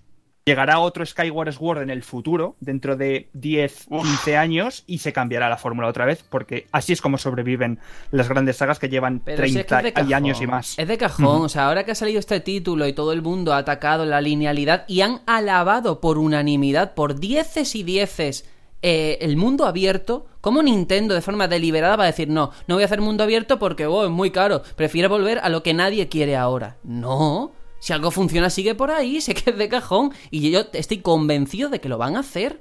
Ujú. Bueno, Porque hasta que ya han dado con la tecla. Claro, hasta que haya Eh, otra cosa. Em, yo quería decir dos cosas. Es que me ha hecho mucha gracia el comentario de editor de, bueno, desde Ocarina of Time voy a tener hijos. Bueno, a mí me ha pasado eso, ¿vale? Yo Sí. juego Ocarina of Time y, y he seguido jugando hasta que he tenido dos hijas, ¿sabes? Así que mira, a ver tú si en esta baño. Em, lo que quería comentar era que, que, em, con respecto a esta saga, Nintendo lo, lo ha tenido siempre muy claro. Ellos han tenido hasta ahora dos modelos, que son a Link to the Past para los 2D y, y Ocarina of Time para los 3D. Y eran los dos modelos que seguían y era como si dijéramos no copiar, pero sí mm, esas mecánicas eran inamovibles. Iban así hasta que han agotado mm, más o menos la, La la paciencia mecánica. de todos. Exacto. Y este es el modelo siguiente y este es el que va a imperar. El Y a- ¿no? Exacto. Y eh, van a estar así hasta que se le acabe el- el- la mecánica. Cuando ya muera, y buscarán lo siguiente. Y eso, vamos, yo creo que eso no se puede poner en duda. Hombre, yo creo que es, vamos a ver, es una declaración de intenciones decirle a los fans, oye, que es que en este Zelda no hay instrumento musical, no hay mazmorras, no hay Navi, no hay voces, no hay ropa verde, todo eso está dicho precisamente para que digas, ojo, porque no te confíes que aquí rompemos con todo y que esto es lo que te vamos Sí. a dar. Y yo creo que eso es lo que nos tenemos que ir acostumbrando. Que oye, ojalá, ¿eh? Que ya digo que esto es que me Bueno, apasiona, quiero esto. Sergio, una cosa, es que lo has dicho y he pensado, ir en este mundo mm, abierto con todo lo que implica introducir esas mecánicas antiguas como algo, un recurso utilizable, como he dicho yo la caña de pescar, ah, como has dicho tú ahora el instrumento musical, algunas cosas que habían que te gustan, claro. in- introducirlas para que valgan para algo. Y ahora pues lo que puedes hacer es reutilizar lo que tenías para darle más universo Zelda a algo nuevo. la verdad es que estaría sí, bien por eso. eso digo que hay muchas cosas que se pueden hacer. No me quiero conformar con esto, con un Breath of the Wild 2 que sea igual con otro personaje, otro no sé qué. No. Quiero lo mismo, pero con más mecánicas, con más. En fin, sí que se puede hacer y lo van a hacer. Te lo seguro. compro, te lo compro. Ya no pido solo caña de pesca, ahora también quiero una flauta. Sin, sin duda. Quieres un eh, yate. si- si había una IP que necesitaba o que le iba a sentar genial el mundo abierto era Zelda, desde el primer momento, desde su primera entrega, ¿no? Pero yo quería mm, trasladaros este, en este debate otro debate mini eh, que se me ha ocurrido y es el desafío que plantea ahora o que abre Breath of the Wild con los mundos abiertos y es cómo van a el, el gran desafío de los desarrolladores de cómo com- compatibilizar la, la libertad total que tiene este juego con una trama profunda. O sea, ¿Cómo hacemos? ¿Sí no, pero quiere- sí, pero, pero Skyrim no tiene la libertad que tiene este juego de, de decir, puedes acabar el juego nada más empezar. Entonces, ¿cómo puedes casar mejor o más balanceado una historia más profunda con un gameplay tan, tan libre? Tan libre de decir, paso de la historia y voy a, a acabármelo. Es que. Con más cinemáticas, Sergio, quizás. Sí, Sergio, po- po- sí, Juanjo, es que te quería comentar, tú has dicho, pregúntaselo a Skyrim. ¿Te puedo decir una cosa? Yo, yo llevo en Skyrim, claro. entre Play 3 y PC, pues llevaré unas 150 horas por ahí, posiblemente. Porque en una tengo unas 80 y Sí, en el otro... bueno, a ver, el- ¿a dónde porque la de Play 3 llegar? no la puedo calcular. Quiero llegar a que yo no me he pasado Skyrim. Juanjo, pero porque a ti ese tipo de juego, ese tipo de mundo abierto no te atrae, pero eso no significa que no sea bueno. Yo quiero Pero antes... es que no necesitaba pasarme Skyrim, pero sí necesitaba pasarme Zelda. Vale, Juanjo. es que ahí es donde voy, no, a que a mí pues la yo historia voy- me gusta así. Yo voy aún más lejos por lo que ha dicho Aitor, porque me parece clave. ¿Cómo hacemos, cómo integramos ahora una trama elaborada en un mundo completamente abierto? A ver, estos son modas, estos son gener- procesos generacionales y mecánicas que, que- que funcionan hoy y mañana ya no las queremos. Eh, asociar mundo abierto o libertad con eh, la puta hostia como si fuera lo mejor del mundo, creo también que es un error. Que parece que ahora sobre la linealidad pesa un estigma que es que huimos como de la peste. Y yo creo que, para mí, ¿eh? que estos son gustos y habría que ver cómo confluye todo. El mejor diseño de niveles es que te da libertad cuando el jugador necesita libertad y te da linealidad o un guion cuando hace falta. Porque una trama, por narices, eh, está asociada a momentos en los que tienes que hacer lo que tienes que hacer, porque es que si no, no puedes Claro. seguir un hilo. Entonces Eso tienen que convivir ambas cosas. Yo creo que tramos en los que haya linealidad no es malo en absoluto. Ujú. Sí, Bueno, al, pasa- al final este juego se concibió de A a Z, que iba a ser abierto en todas sus, ver- en todas sus vertientes y incluso en la, en, la, en la- en el argumento en sí. Al final fue abierto porque te lo puedes perder completamente. Y es mucha gente, mucha gente achaca mm, puntos negativos al juego eso, ¿no? Que la historia Yo. es mm, bastante pobre, ¿no? En ese sentido. Pero claro, ¿cómo lo haces para que siga siendo tan Pues abierto? mira, eh, en cierta ¿Más forma- cinemáticas? mm, cinemáticas o, por ejemplo, es que las mazmorras al final es un pretexto para darle esa linealidad, porque todo el mundo tiene que pasar por ahí. Entonces, a lo mejor hay cosas o huecos de argumentales que podías haber llenado con mazmorras o con otra cosa, ¿eh? Pero lo que quiero decir es que la libertad me encanta, pero yo creo que el- la tarea pendiente, los deberes eh, por parte de Nintendo para una próxima entrega está en mantener esa libertad, pero que haya zonas o momentos donde por narices tengas que ir de un punto A a un punto B, porque nos hace falta. para realmente empatizar con los personajes. A mí es que me cuesta ver eso, ¿eh, Sergio? A mí me cuesta Pero ver. si lo en llevas mundo- viendo 30 años, Juanjo. No, no, no, pero me vengo en este juego. Este juego no existía hace 30 años. Este juego de mundo abierto, meterle Este mecánica de. eh, meterle lo que es obligación de hacer algo concreto, punto lineal, lo veo complicado en este. No, si tú haces el juego lineal, me parece bien. Pero si haces el juego de mundo abierto, meterle linealidad. Es que yo no puedo hablar porque no lo he jugado, pero a mí me han hablado de, de otros juegos en los que han intentado hacer eso. Por ejemplo, Final Fantasy XV. Y no me han hablado tema que iba a precisamente No, no lo he querido sacar porque digo, joder, es que voy a ser el pesado de Final Fantasy. Por eso no he Pues querido. ya, ya lo hago yo por ti. Lo hago yo Vale, por ti. gracias por, por hacerlo. Pues mira, es un ejemplo que eh, yo creo que hasta cierto punto sale bien. Luego, es cierto que ocurren otras cosas. Pero el darte una libertad y luego en un momento dado obligarte a, eh, no te desvíes mirando una mosca que pasa por el horizonte. No, no, no. Presta atención al personaje que tienes delante que te está contando algo interesante. No puede ser como en The Witcher 3, que todo el juego va de buscar a tu mujer o a tu novia o a quien sea y te pones a jugar a las cartas durante 40 horas. Que me encanta, que está genial. Pero al final se diluye, en mi opinión, el argumento. Y, y de verdad, la vida no son blancos o negros. Hay grises y se pueden hacer ambas cosas. Cuando en Final Fantasy 9, 7, 8 tenías el barco volador y podías ir a cualquier sitio, podías ir a cualquier sitio. Pero te decían, ojo, que a partir de este momento a lo mejor ya no puedes volver a cierta ciudad porque se ha destruido o pasa no sé qué. O sea, tú tienes que ser consciente de que estás progresando y estás dentro de una historia. Que tiene un principio y un final. Sí. Yo creo que al final darle más peso a una cosa u otra, a otra cosa, porque claro, si le das menos peso, como en este sentido le han dado a la historia, y le das todo el peso al gameplay y al mundo abierto, eso te abre muchísimas posibilidades de jugar. Y al final es dónde quieres mm, dar todos tus recursos. ¿Qué me quieres vender? ¿Un juego con total libertad o una buena historia? Mm, sí. hay que acompasar un poco, ¿no? Hay que- Un poquito de aquí y otro poquito de aquí. Claro, yo creo que ninguno de aquí queremos un Skyward donde todo sea, vale, la historia, la importancia, pero que al final te aburres, porque es que hay que tener en cuenta que hay una persona detrás, hay una persona a los mandos. Y eso el guionista o el diseñador no, se, no puede olvidarlo nunca, ni, ni dejar de tenerlo en la mente. Pero tampoco lo, lo contrario, yo creo que esa es eh, una cosa que le podemos achacar, porque aquí hemos alabado Breath of the Wild, pero también es eso, argumentalmente hay trabajo por hacer, Ganon se queda ah, sin nada, eh, Link, eh, carisma cero, en fin, hay cosas que hacer, hay trabajo, y eso es bonito, es bonito que esto no sea una obra perfecta, y que Sí. en esa imperfección sepamos valorar aquello que lo hace grande, que son muchísimas cosas, y otras que se pueden mejorar, porque a mí por lo menos me da ilusión y esperanza en ver lo que van a hacer. Pues sí, la verdad, te secundo, ¿eh? Más ganas para el próximo título de superarse a sí mismos viendo dónde está el listón, ¿no?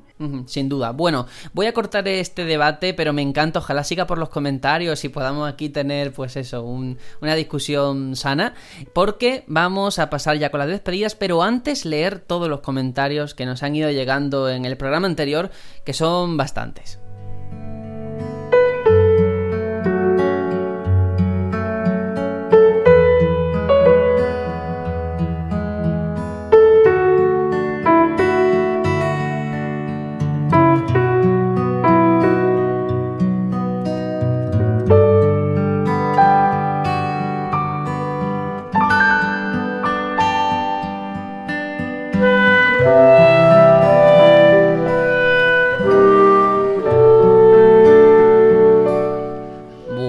Como curiosidad decir que el tema que estamos escuchando de fondo es el mismo que hemos oído antes, solo que de noche. O sea, hay variaciones en los leitmotiv musicales.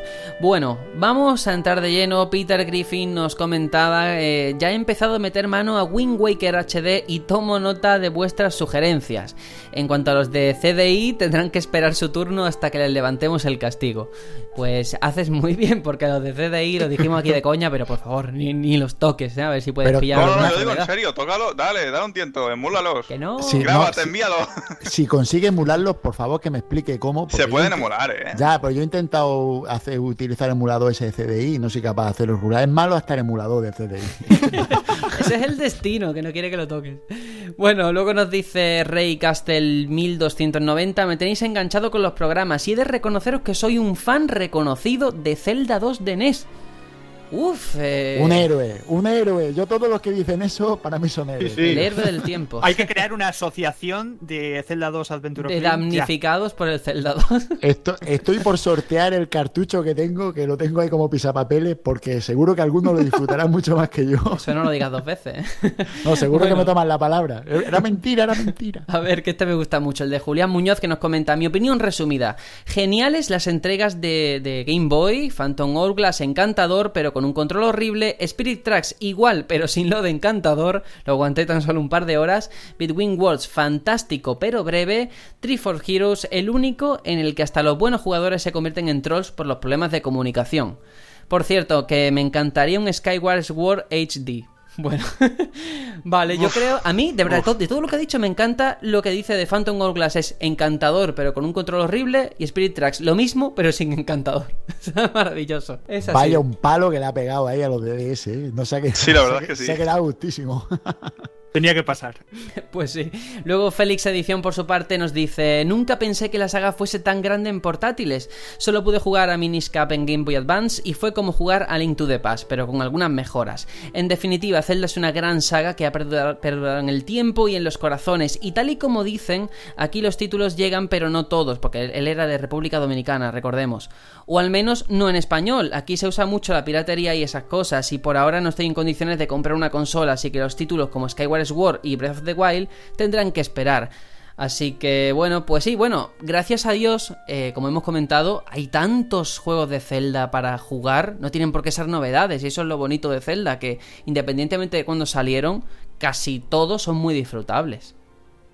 Sí, y además yo quería romper una lanza en favor de la emulación, porque me parece muy injusto que personas que quieran jugar a un juego y que lo pagarían, yo estoy seguro de que aquí el compañero pagaría el juego si pudiera, no puede hacerlo por temas de distribución, por localización de donde vive, así que me parece perfecto que el hombre lo pueda descargar y lo pueda jugar, porque me parece injusto que no pueda disfrutar de un juego de estos juegos tan grandes. Sí. Estoy de acuerdo. Sobre todo eso, En si tú estás sí. predispuesto y no puedes, es que eso es lo peor. Bueno, vamos con otro, Juan Manuel Zarza. Aquí otro dinosaurio que habiendo mamado Zelda defiende el Between Worlds y el Skywards. Fantásticos Grande. juegos. Y luego dice, atención, Mayoras y Twilight, me. Breath of the Wild, Goti de la vida. Ahí para todos los gustos, ¿eh? Madre mía. Aitor, te han tocado a tu mayor, Aitor, salta, salta. ahí. Bueno, pero luego han dicho Goti de la vida de la Breath of the Wild. Sí, sí. Entonces al final son tesituras. Y luego Chido Power Wheels nos dice Miniscap lo jugué y terminé usando un emulador en el móvil hace un par de años. Eh, ese Juanjo, luego dice Ferry360, ese Juanjo, Link's Awakening, el mejor Zelda portátil. Ahí tienes otro de los tuyos. Sí, Mi Antonio. ferry, mi ferry no falla, tío. Yo lo tengo que decir. Es una máquina. Es una máquina mi ferry. Es que lo quiero, lo quiero con locura. A ver si eres tú y nos estás engañando. Sí, es mi segunda cuenta. Pues luego Antonio Lázaro también va por ahí. Link's Awakening es un juego mágico y marcó un antes y un después en la saga Zelda. Un juego muy grande dentro de un cartucho pequeño y a día de hoy puedo decir que ha envejecido muy bien. Ojo a la pregunta del millón que nos plantea ahora, ¿eh? Después de este especial, ¿qué tal otro especial de Metroid, Castlevania, Dino Crisis? Uf, eh, no hemos salido de uno y ya nos metemos en otro. Lázaro, Crisis. Lázaro, uf, estos no- chavales, estos chavales, Lázaro, todavía no saben lo que estás hablando tú, Metroid. Dice, pobrecillo, los antiguos los matas. Si lo haces, os lo No, voy a no, jugar al Metroid Super Nintendo, te los cargas. A mí hay muchos de los que ha dicho que de los que yo haría un especial, pero hay que tener en cuenta también una cosa.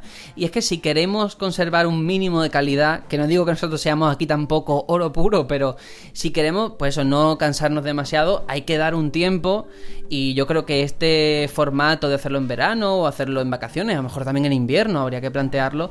Yo creo que eso está muy bien. Pero mira, Ay. ir recomendando sagas porque eso también nos ayuda un poco a decidir. Hombre, yo Ah. creo que hace tiempo ya que decimos Dark Souls y ya tocaría. Ay, ay, ay, mi Tony, Bueno, qué bueno. grande que eres, Tony. Yo lo, estoy, también yo lo estoy evitando. Yo preferiría Resident Evil o cualquier otra cosa. Pero ves, hay, hay que, debate. hay que descansar, ¿eh? Sí. También le digo a los compañeros Sí, hay que descansar, que- pero la próxima ya toca Dark Souls. Dale, dale, Tony, Yo, personalmente. Tú ahí duro, duro. Bueno, vamos a seguir, anda. Piti Matías nos dice, hola de nuevo, eh, puse el extracto de Mary Station, recordemos, pensando que no se había nombrado el tema de que Twilight de, de Wii era un espejo de la versión de GameCube. Escuché el podcast en dos partes, tras oír la parte de Twilight me dediqué a leer el análisis web de la época y me topé con ese dato. Creo recordar que esto lo dijisteis en el análisis de Skyward, por eso cuando escuché esa parte ya había dejado el comentario y no lo pude eliminar, así que esa fue la cosa. Pues bueno, simplemente era eso, que no lo teníamos muy claro, no entendíamos ese tocho a que venía, pero sí, lo, si no lo comentamos en esa parte, pues a lo mejor fue un poquito más tarde.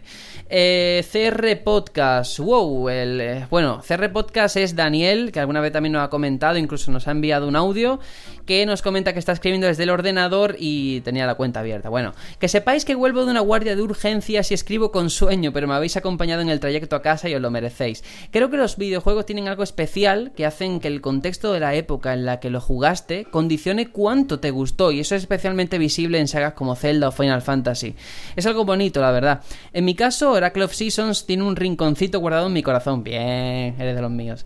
Lo jugué siendo un crío de salida y recuerdo intercambiar códigos con un amigo que tenía el Age para desbloquear el final secreto. También deciros que sí, que una vez finalizado el juego con este final, volvías a jugar en tu copia con el iconito de la Trifuerza señalando que has completado el juego. Podías continuar introduciendo códigos hasta desbloquear objetos exclusivos como los Boomchu de Ocarina o la espada Vigorón que ocupaba los dos bloques.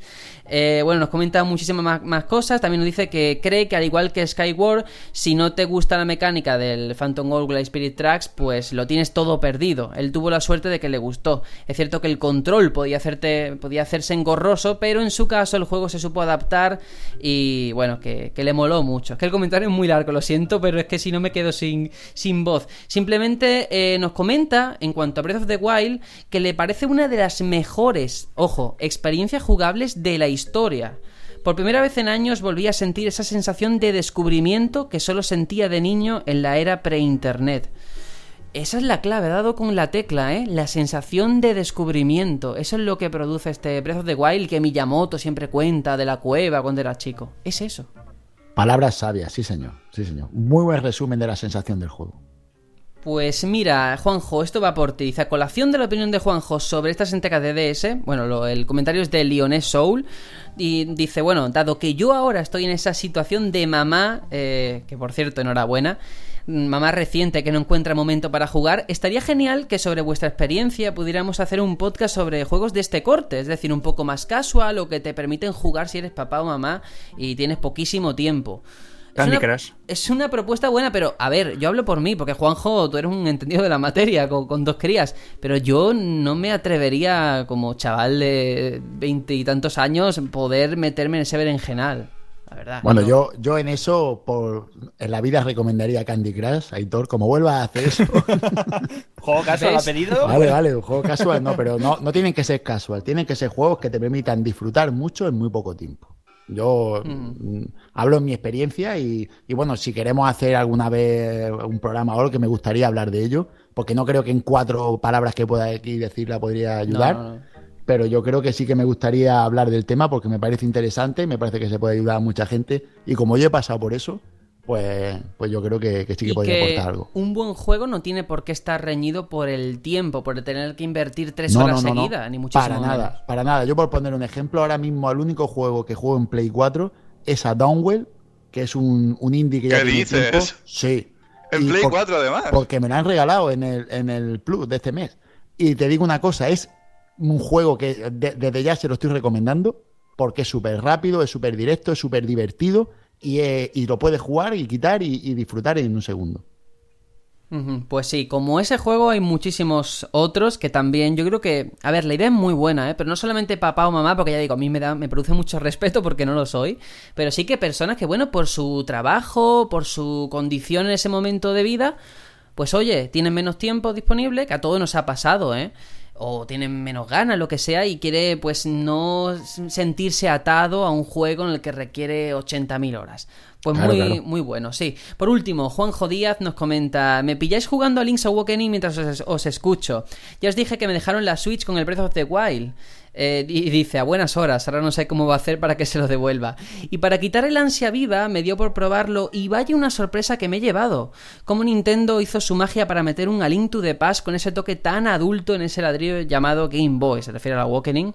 Eh, y que ya en la siguiente entrega, es decir, en este podcast, ya nos comentará un poco sobre este Breath of the Wild. Pero sí, todo el mundo incide en eso, que en portátil el Awakening es la ley. Y, y yo creo que todos estamos de acuerdo en que es muy, muy, muy buen juego, ¿eh?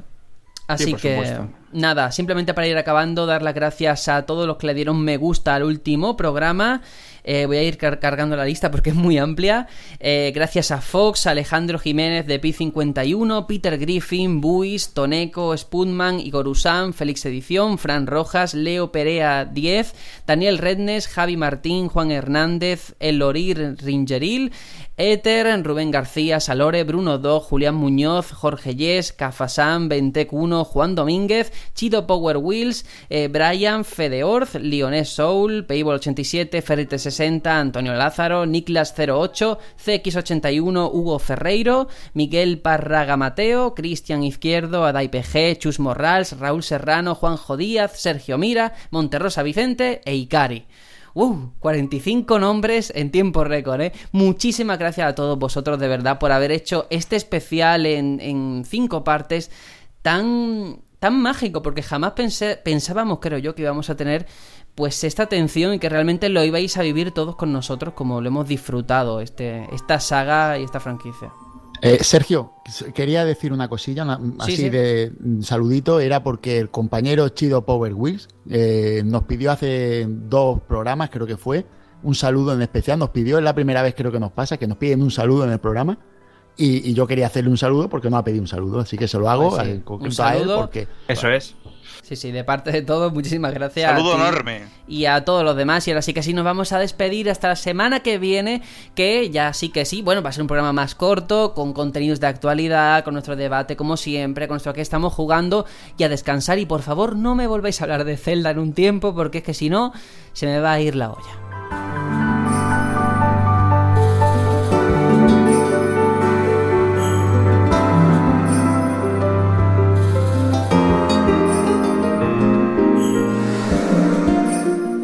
Bueno, Tony, nos despedimos. Más de un mes volcados eh, con esta saga.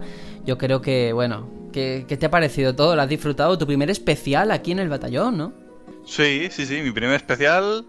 La verdad es que, ostras, intenso, intenso. Gracias a Dios que hemos ido haciendo uno por semana, porque a mí eso de que me dijisteis, no, pues el de Final Fantasy creo que era el 9, hicimos tres horas por la mañana, luego tres horas, por la tarde, digo que eso es una locura, Sergio, eso es una locura. Pero haciéndolo así es un formato que sí que, es asequible para el tiempo que tengo y tal. Y, y bien, y perfecto. Y quiero hacer una prueba a ver si esto funciona. Si el señor Albert García, de Eurogamer, que a veces escucha este podcast, está escuchando esto, que nos ponga un tweet. A ver, ahora es cuando nos lo pone y me deja con el culo ah, No, ahora es cuando vamos a quedar mal porque nadie nos va a enviar nada. no, pero mira, yo te digo una cosa, estoy de acuerdo contigo. El formato que hemos elegido en e, este año para hacerlo del Zelda creo que hemos acertado. O sea, por lo que estoy leyendo, la opinión de la gente creo que ha sido el más adecuado. Así que genial. Sí, y por nuestra salud también. ¿eh? Sí, también. Y por el calor. Esas seis, horas en un día es mucho. Y esas cositas. Bueno, Aitor, igual nos despedimos. Eh, tu saga fetiche, yo creo que le hemos hecho justicia en la medida de lo posible, ¿no? Ahora imaginaos que estoy tumbado en el suelo, eh, con una mano agarrando tu tobillo, Sergi pataleando, diciendo, no, por favor, la, semana que viene hablemos del Ancient Stone o los de CDI o algo, por favor, que no se acabe. no, pero muy bien, muy, muy contento de cómo ha quedado, de, la respuesta de la gente. Tengo que daros aquí públicamente el agradecimiento a los tres por cumplir un sueño que yo tenía de dedicarle tanto tiempo a una saga tan importante para mí. Y, nada, que la verdad es que muy contento de, participar en ella y, espero que a la gente le guste y nos veremos en, próximas semanas. Genial. Un placer, hombre. Sí, sí, sí. Pues Juanjo, igual, nos despedimos hasta la semana que viene ya con nuestro formato habitual.